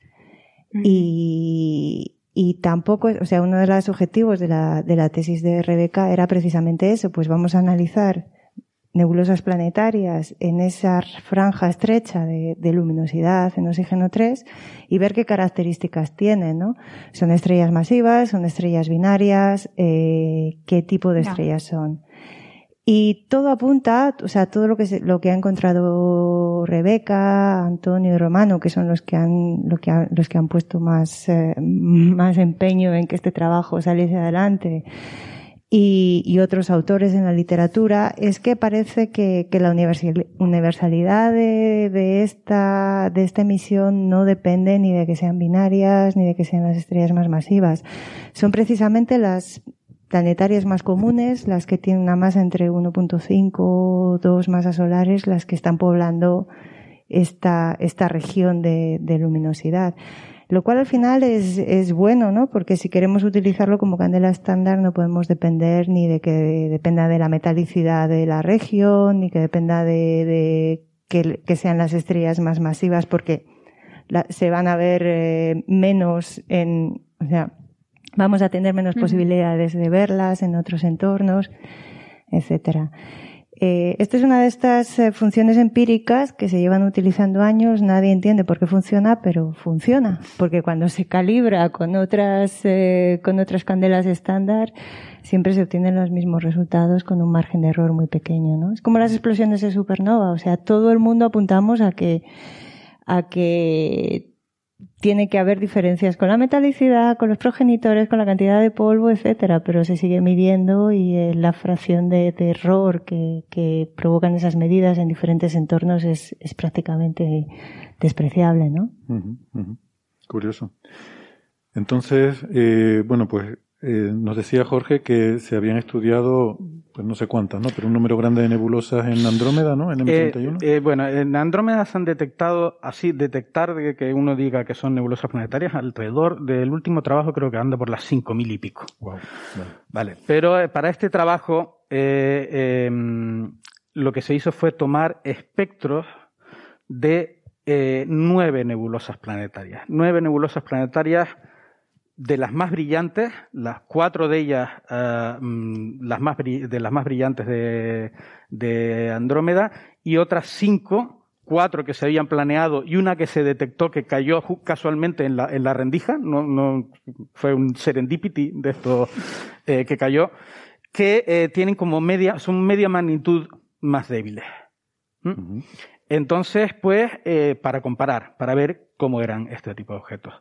Y lo que se, se hizo el estudio muy detallado, se tuvo en cuenta en mucho, con mucho detalle la extinción, porque es un parámetro muy importante a la hora de, eh, porque estamos hablando de magnitudes, magnitudes absolutas, y ahí la extinción juega un, un rol bastante importante. O sea, la extinción me La refiero, extinción para quien por no lo polvo. entienda, por polvo, ¿eh? La- la- el polvo que extingue la luz que, no- que nos llega. Polvo en Andrómeda. Polvo en Andrómeda y, y hacia y, y en la línea de visión hacia nosotros, ¿no? Que la nuestra será la misma, básicamente. Es todo en Andrómeda, ¿no? O sea Sí. que nuestro- Sí. Pero, Y- aunque, eh, aunque sea la misma, pero hay que tenerlo en cuenta también. Claro, bueno, ahí también tienes que tener el polvo en cuenta el polvo, el, el circunestelar, o sea, la, la estrella, la nebulosa, también ahí hay polvo intrínseco dentro, pero bueno, eso es, eh, lo tienes todo, y procuras tenerlo todo en cuenta, ¿no? La cuestión es que este análisis muy detallado lo que reveló es que eh, estas nebulosas planetarias tenían mm, unas temperaturas, el gas tenía una temperatura muy normal, todas muy parecidas, y tenían una densidad de material, todas muy parecidas, y muy normal, una densidad de material eh, mm, pues eh, eh, de alrededor de mm, 3.000, 4.000 partículas por centímetro cúbico, que son densidades normales en nebulosas planetarias. O sea que en principio no tenían ninguna peculiaridad en, e- ese aspecto, eran todas muy parecidas. Y también reveló que la composición química eh, era también muy normal.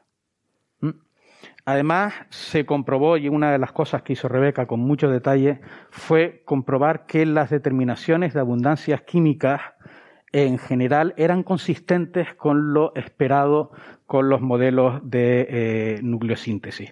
En general se encontró, nucleosíntesis quiere decir la, la- la formación de elementos en el núcleo de la estrella progenitora. Eh, y lo que encontró fue que, bueno, había, mm, cumplía casi todas las relaciones, cosa que las observaciones previas de nebulosas planetarias, espectros de nebulosas planetarias en M31, pues no lo hacía tan bien. Porque los espectros no eran de tan buena calidad. Básicamente, a mejor calidad que tienes, pues vas comprobando que las cosas funcionan. Pero no todo funcionaba bien. había un elemento que daba un poco raro, y ese elemento es el nitrógeno.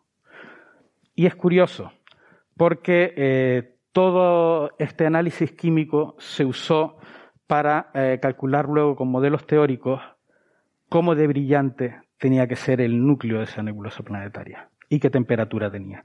Y se usó esta química calculada en la nebulosa como entrada para el modelo teórico. Y lo que encontró es que las luminosidades y temperaturas efectivas del núcleo de la nebulosa planetaria eran muy parecidas, todas muy parecidas. Eh, y luego se comparó con unos modelos de evolución eh, de estrellas eh, que son progenitoras de las nebulosas planetarias, que son muy nuevos, son diferentes a los modelos que estaban en boga hasta hace unos años.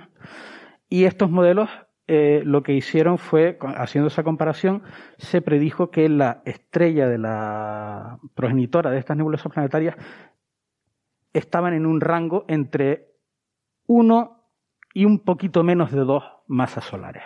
1 y 1.8 masas solares. Y esto... O sea, que no eh, eran las más masivas, eh, ¿no? Exactamente, esa es la cuestión, no eran de las más masivas. Entonces esto es lo que dice, bueno, no nos hace falta una estrella masiva para explicar eh, las nebulosas brillantes. Con, esa, con esas masas, de aproximadamente, vamos a redondear a una masa y media la, la, masa del Sol, pues obtendríamos una nebulosa planetaria de las más brillantes de la galaxia. Pero, como siempre, eh, cuando uno resuelve una cosa, te surge otra. Afortunadamente va la ciencia así, por eso seguimos teniendo trabajo. Encontramos que la abundancia de nitrógeno era muy alta en varios de estos objetos. Mm. Y eso no se puede explicar con las masas de una masa solar y media. Los modelos actualmente de nucleosíntesis te dicen que el nitrógeno solamente se forma mucho en estrellas mucho más masivas. ¿Y eso apuntaría a binarias, a sistemas con evolución más compleja que una estrella individual? Por puntualizar un poquito lo que, lo que está diciendo Jorge, eh, hablamos al principio de que son objetos, las nebulosas planetarias son objetos muy brillantes, en una línea de oxígeno 3, y por otro lado estamos diciendo que estamos observándolas con el mayor telescopio que hay en el mundo, tomando un espectro. Es que un poco, un poco es por qué, ¿no? O sea, por qué utilizamos el telescopio más grande que hay cuando podemos a lo mejor hacer otro tipo de análisis. Pues precisamente por eso, para hacer el análisis detallado de abundancias, eh, que nos permite inferir algo que no podemos medir directamente, que es la masa de la estrella. Y ese es el problema. O sea, a la hora de medir la masa de las estrellas de estos objetos, eh, tenemos que, apoyarnos en métodos indirectos, eh, por ejemplo, la química, ¿no? O sea, tenemos una serie de modelos de nucleosíntesis en el interior de estas estrellas a medida que evolucionan, que tienen ciertas predicciones. Por ejemplo, el nitrógeno es una de ellas. El nitrógeno se produce en, en estrellas más masivas que, o sea, en el rango de estrellas que producen nebulosas planetarias, las más masivas producen más nitrógeno en comparación a las menos masivas. Una abundancia alta de nitrógeno implica eh, probablemente un progenitor masivo pero no podemos medir la masa de la estrella directamente, solo lo podemos hacer en casos muy concretos y muy particulares, como aquellas que están en sistemas binarios, con lo cual ya tenemos el lío montado, porque entonces si está en un sistema binario hay procesos de transferencia de masa, la, evolución ya no es del modo sencillo en el que la planteamos normalmente en los modelos de nucleosíntesis y tenemos que tener en cuenta otros efectos y ya no encaja. Y luego el otro, el otro método para medir las masas de las estrellas es a partir de la cantidad de luz que medimos en el gas de la nebulosa. Entonces decimos, bueno, pues eh, este gas está iluminado eh, con esta cierta cantidad de luz y hace, vamos para atrás con los modelos, hacemos eh, transferencia radiativa y decimos, bueno, pues la estrella tiene que tener tanto flujo ultravioleta, por lo tanto tiene que ser un núcleo de tanta masa. Eh, todo esto engancha en modelos teóricos que eh, tienen problemas. Eh, yo parece que soy la de los problemas aquí, ¿no? no, no, todos, tenemos Es la realidad. no te preocupes. Es la realidad. Pero es que es la realidad de las nebulosas planetarias. Nos, encantaría poder decir, pues tiene esta masa y produce esta cantidad de nitrógeno, pero no podemos, ¿no? Porque. Claro, pero todo esto me, entonces me, me, me contrasta con la digamos, la certeza con la que Jorge decía antes que estas eh, planetarias pues están entre 1,5 y 1,8 masas solares, ¿no? Con el método que ha descrito, que describí yo brevemente y que ha descrito mucho mejor Eva, eso es lo que, eso, es lo que, lo que sale. Pero está, entra en contradicción con la abundancia de Ah, vale. nitrógeno O sea que, que estás dejamos observando. un poco con eh, esa abundancia de nitrógeno nos hace cuestionar un poco esa conclusión de la masa. O no, o no lo cuestiona. Por eso, no, es- por eso Rebeca estuvo tanto tiempo dando vueltas a este Sí. problema, porque lo que obtenía por, por las trazas evolutivas, lo que obtenía por, por los modelos de fotoionización, no encajaban encajaba. completamente con la abundancia de nitrógeno. Entonces ella quería tener una perspectiva completa y perfecta y una descripción perfecta absolutamente de todo. Cuando los que llevamos llevamos un poquito más de tiempo en esto es como, es que no vas Es a que poder. ¿no? Espera, que Marian creo que quería apuntar algo también. Sí, no, eh, un poco para hacerme la idea del problema, porque eh, por lo que decía Jorge, parecía como que la espectroscopía había revelado, pues básicamente un, un progenitor estándar de una nebulosa planetaria, pues eso, una, una masa solar o una masa y media solar. Pero claro, por otro lado, estas, estas nebulosas son especiales, ¿no? Porque son las más brillantes.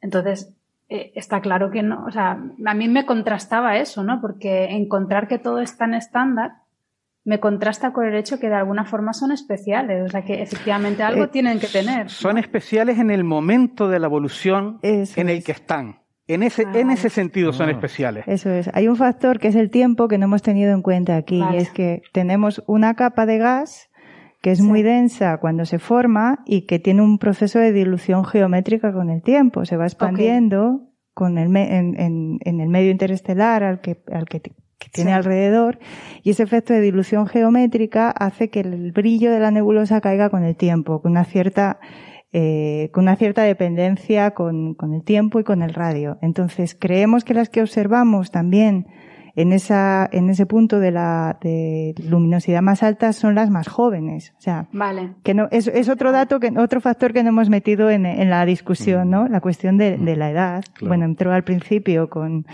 con lo de los viejos amigos, Déjalo, déjalo. pero No, y- y- Estaba, intentando pasar de puntillas por eso.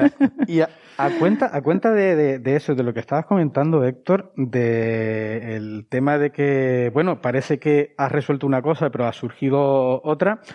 Lo de, y que, que quizás no has resuelto. Una de las cosas que eh, se ha planteado y que se comenta en el artículo también es el tema de que los modelos de nucleosíntesis hay distintos grupos que han desarrollado distintos modelos de nucleosíntesis, teniendo en cuenta distintas recetas, eh, mm, mezclado del gas, eh, bueno, un montón de cosas en las que no me voy a meter, que dan predicciones diferentes. Dan predicciones diferentes.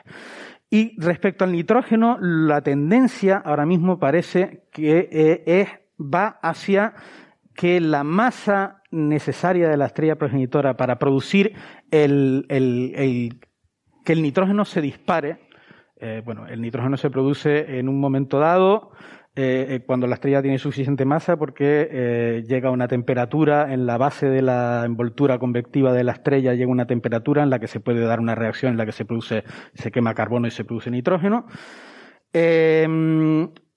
los modelos hay modelos que cada vez van bajando más esa masa. Eso me recuerda un poco un artículo tuyo en el cual hablabas de la abundancia de oxígeno en el sol, en el cual hablabas de que si seguía la tendencia, si seguía la tendencia el sol se iba a quedar sin oxígeno en un momento dado, ¿no? Porque pues esto ha parecido, igual llega un momento que hay un modelo de nucleosíntesis que diga, no, pues mira, es que el nitrógeno se puede producir a una masa solar y media. No estoy seguro porque ahí ya la verdad que estamos en el en el límite, en el límite. Seguramente habrá otros factores que todavía no entendemos. Eh, y una de las cosas interesantes, porque este proyecto sigue, había más datos para, para trabajar. Eh, no era solamente la galaxia Andrómeda, también había datos que estaban prácticamente analizados y que estamos ahora mismo eh, revisando eh, en la nube de Magallanes. Y estos datos eran todavía mejores porque se podía determinar otra abundancia fundamental en, en las nebulosas para, contrastar los modelos de nucleosíntesis, que es la abundancia de carbono. El problema con la abundancia de carbono en el gas es que las líneas más brillantes de carbono están básicamente en el ultravioleta. Entonces solamente se pueden observar ahora mismo con el Hubble. Desde el espacio. Desde el espacio. Pero hay unas líneas de carbono muy, muy, muy, muy débiles en las cuales eh, yo he basado gran parte de mi trabajo. Son un tipo de líneas que son muy débiles que se pueden detectar en el óptico con espectros suficientemente profundos, muy, muy profundos. Y es, tenemos espectros eh, de esos en las nubes de Magallanes. Cuatro, las cuatro nebulosas, cuatro nebulosas del, de la parte más brillante de las nubes de Magallanes eh, están observadas, están analizadas. Ya Rebeca las analizó del todo. Ahora mismo estamos revisando todo porque son cosas que, bueno, había unas notas y todo eso. Claro, Hay que revisarlo, es muy complicado. Es muy persona. complicado. Eh, y estamos en eso. Con el carbono tendremos más información porque nos restringirá aún más. Nos dirá si básicamente si estamos por encima de una masa y media, la masa del Sol, o, o por debajo. ¿Mm? Si obtenemos el carbono más, eh, que son muy ricas en carbono, diremos, pues bueno, una masa y media o un poquito más. Si son pobres en carbono, tiene que ser menos que eso. Menos que eso. Y, y como estoy hoy en modo sacar a relucir los problemas, pues voy a... Sí, sí, por favor. o sea, ese límite de masa en... en... Parece el referí. eh, Eva es el Cosimo. Estoy de referido hoy. no, estoy aquí a- apuntándolo por qué es tan complicado hacer este análisis y por qué este trabajo es tan relevante, ¿no? Es porque es- este límite de, o sea, estas masas que producen nitrógeno o son más ricas en carbono, estos límites de masa que, como bien explicaba Jorge, dependen de, procesos de dragado y de cómo cambia la química de la superficie de la estrella, eh, dependen de la metalicidad también. O sea, porque los núcleos de las estrellas eh, cambian con la metalicidad global de- del sistema donde han nacido y porque la pérdida de masa, que es, eh, que es un parámetro fundamental para, para describir la vida de estas estrellas, también depende de la metalicidad. O sea, eh, los vientos que dan lugar a la formación, a, la eyección de gas que forma la nebulosa planetaria son vientos que son altamente dependientes de la cantidad de polvo que se pueda formar en la atmósfera de la estrella. Y para que se forme polvo necesitamos esas semillas metálicas. Entonces, por ejemplo, en las nubes de Magallanes, eh, que tienen, son entornos de diferente metalicidad, se observa que, que, que hay cambios en, en la química que produce, en el en el límite de química de la masa que produce determinado enriquecimiento, ricas en carbono, ricas en nitrógeno, etcétera. Entonces, Bueno, pero eh, estos espectros de tanta calidad permitirán ver la metalicidad, ¿no? Y Sí, la metalicidad y permitirán ver un poco mejor el carbono. Lo que no sé si añadir, hay suficiente estadística como para meter tantos parámetros libres, pero bueno. Claro, añadi- añadiendo otro problema más a los problemas que comenta Eva. eh, claro, nosotros mediremos la abundancia de carbono. el, el truco es medir la abundancia de carbono con respecto a oxígeno. Es- esa es, es la, la idea. Pero claro, ahí vas a tener una nueva cuestión, que eh, existe polvo en la nebulosa y el carbono puede estar, en algunos casos, dependiendo de la nebulosa, dependiendo cómo se haya formado el, eh, la cantidad de polvo, puede estar metido en el polvo y no puede, y puede ser que no lo veas en el gas ionizado, Claro. que es donde lo estás midiendo. Y- Entonces tienes una moléculas también, estimación de la abundancia de carbono. Claro, y, y podrá haber moléculas también, ¿no? De oxígeno, de carbono. Sí, sí, sí. te- Básicamente el, todo. carbono, casi todo el carbono está en, Sí. en monóxido de carbono. Monóxido de carbono. Sí. Pero bueno, en, en las nubes de Magallanes hay muchos estudios también que han analizado. Nosotros en nebulosas planetarias tenemos casi los mismos problemas que vosotros con el Sol, que cuanto más cerca está el objeto y más información tienes, menos entiendes nada, ¿no? Más lejos, más lejos lo quieres. Eso Sí, es. O sea, exacto, los cosmólogos con un fotón lo tienen yo creo que bastante más fácil, ¿no?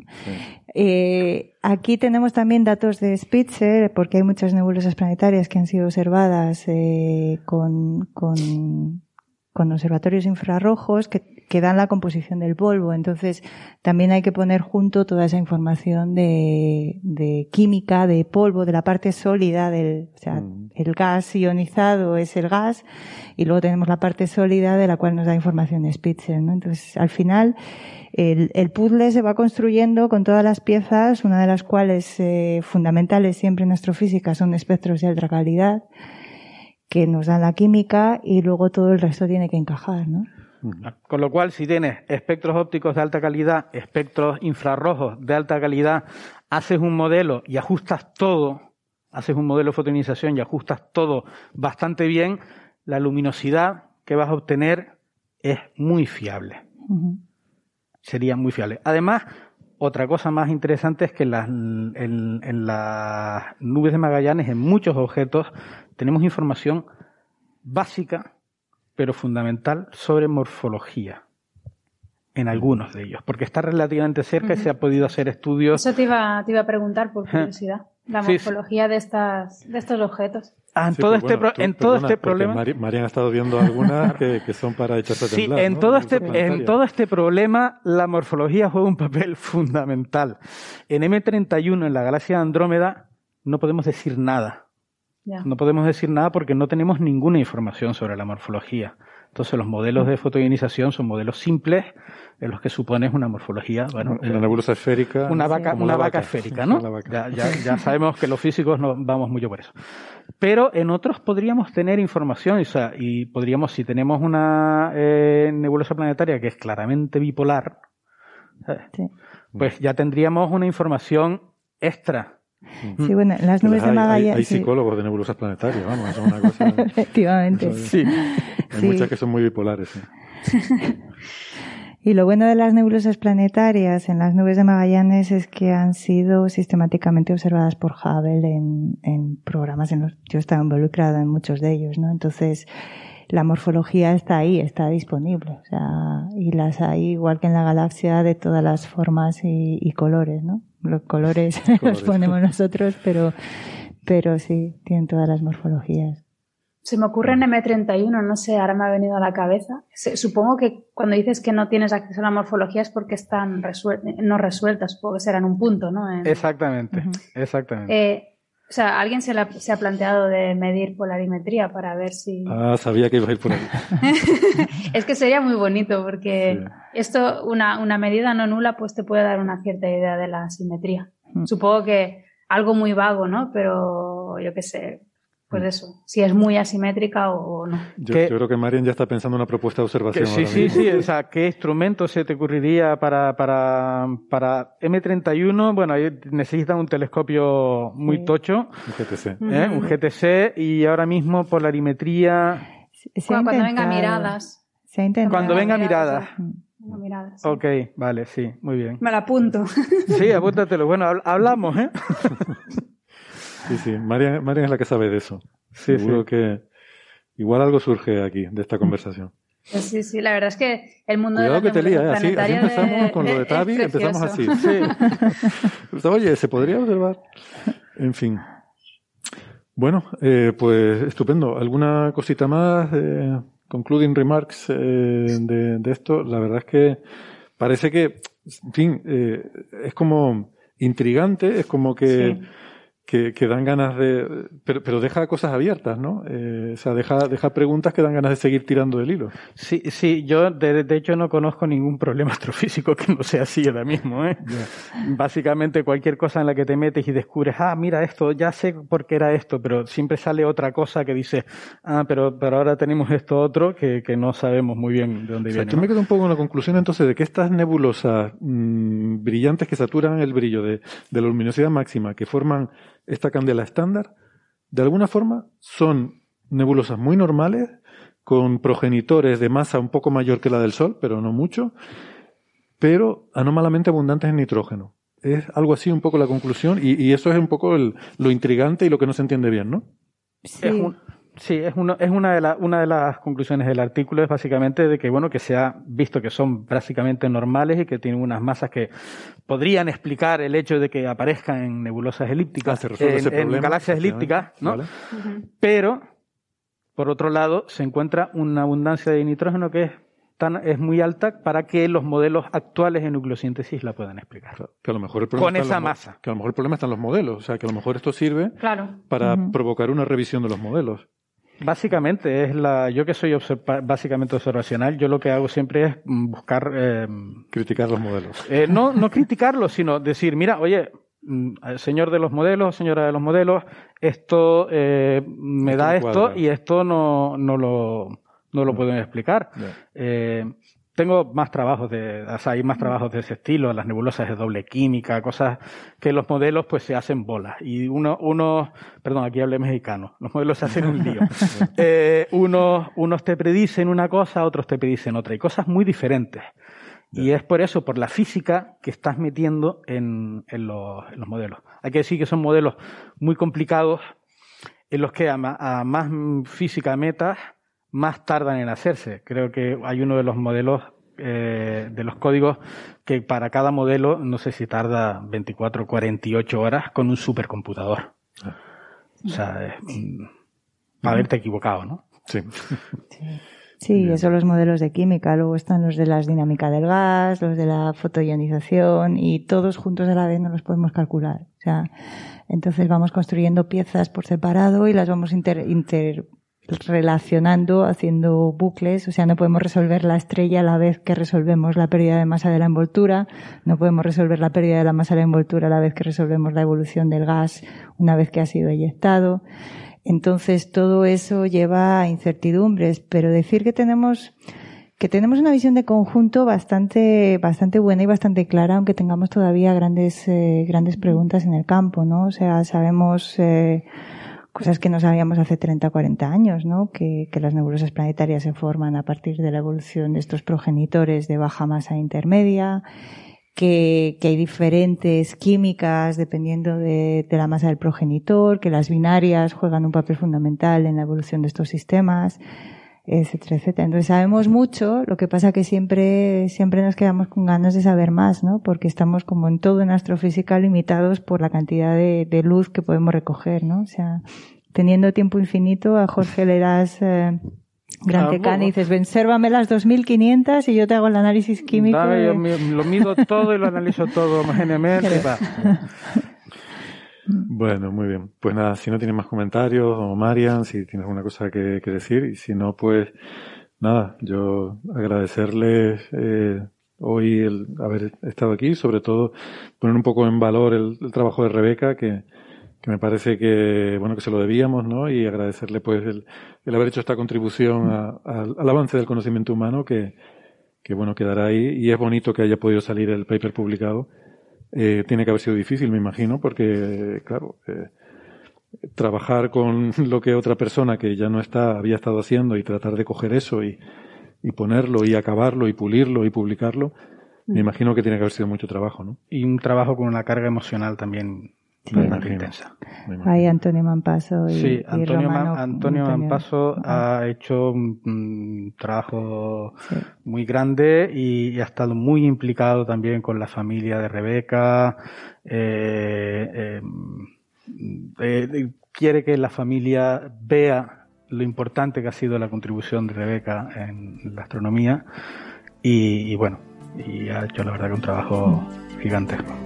Y yo solo puedo decir que ojalá estuviese ella aquí sentada discutiendo su trabajo porque realmente lo disfrutaría mucho. Ojalá. Eso es lo que nos hubiera gustado. Pues nada, muchas gracias. Gracias, Rebeca. Adiós, chicos. Adiós. Bueno, hasta luego. Mm.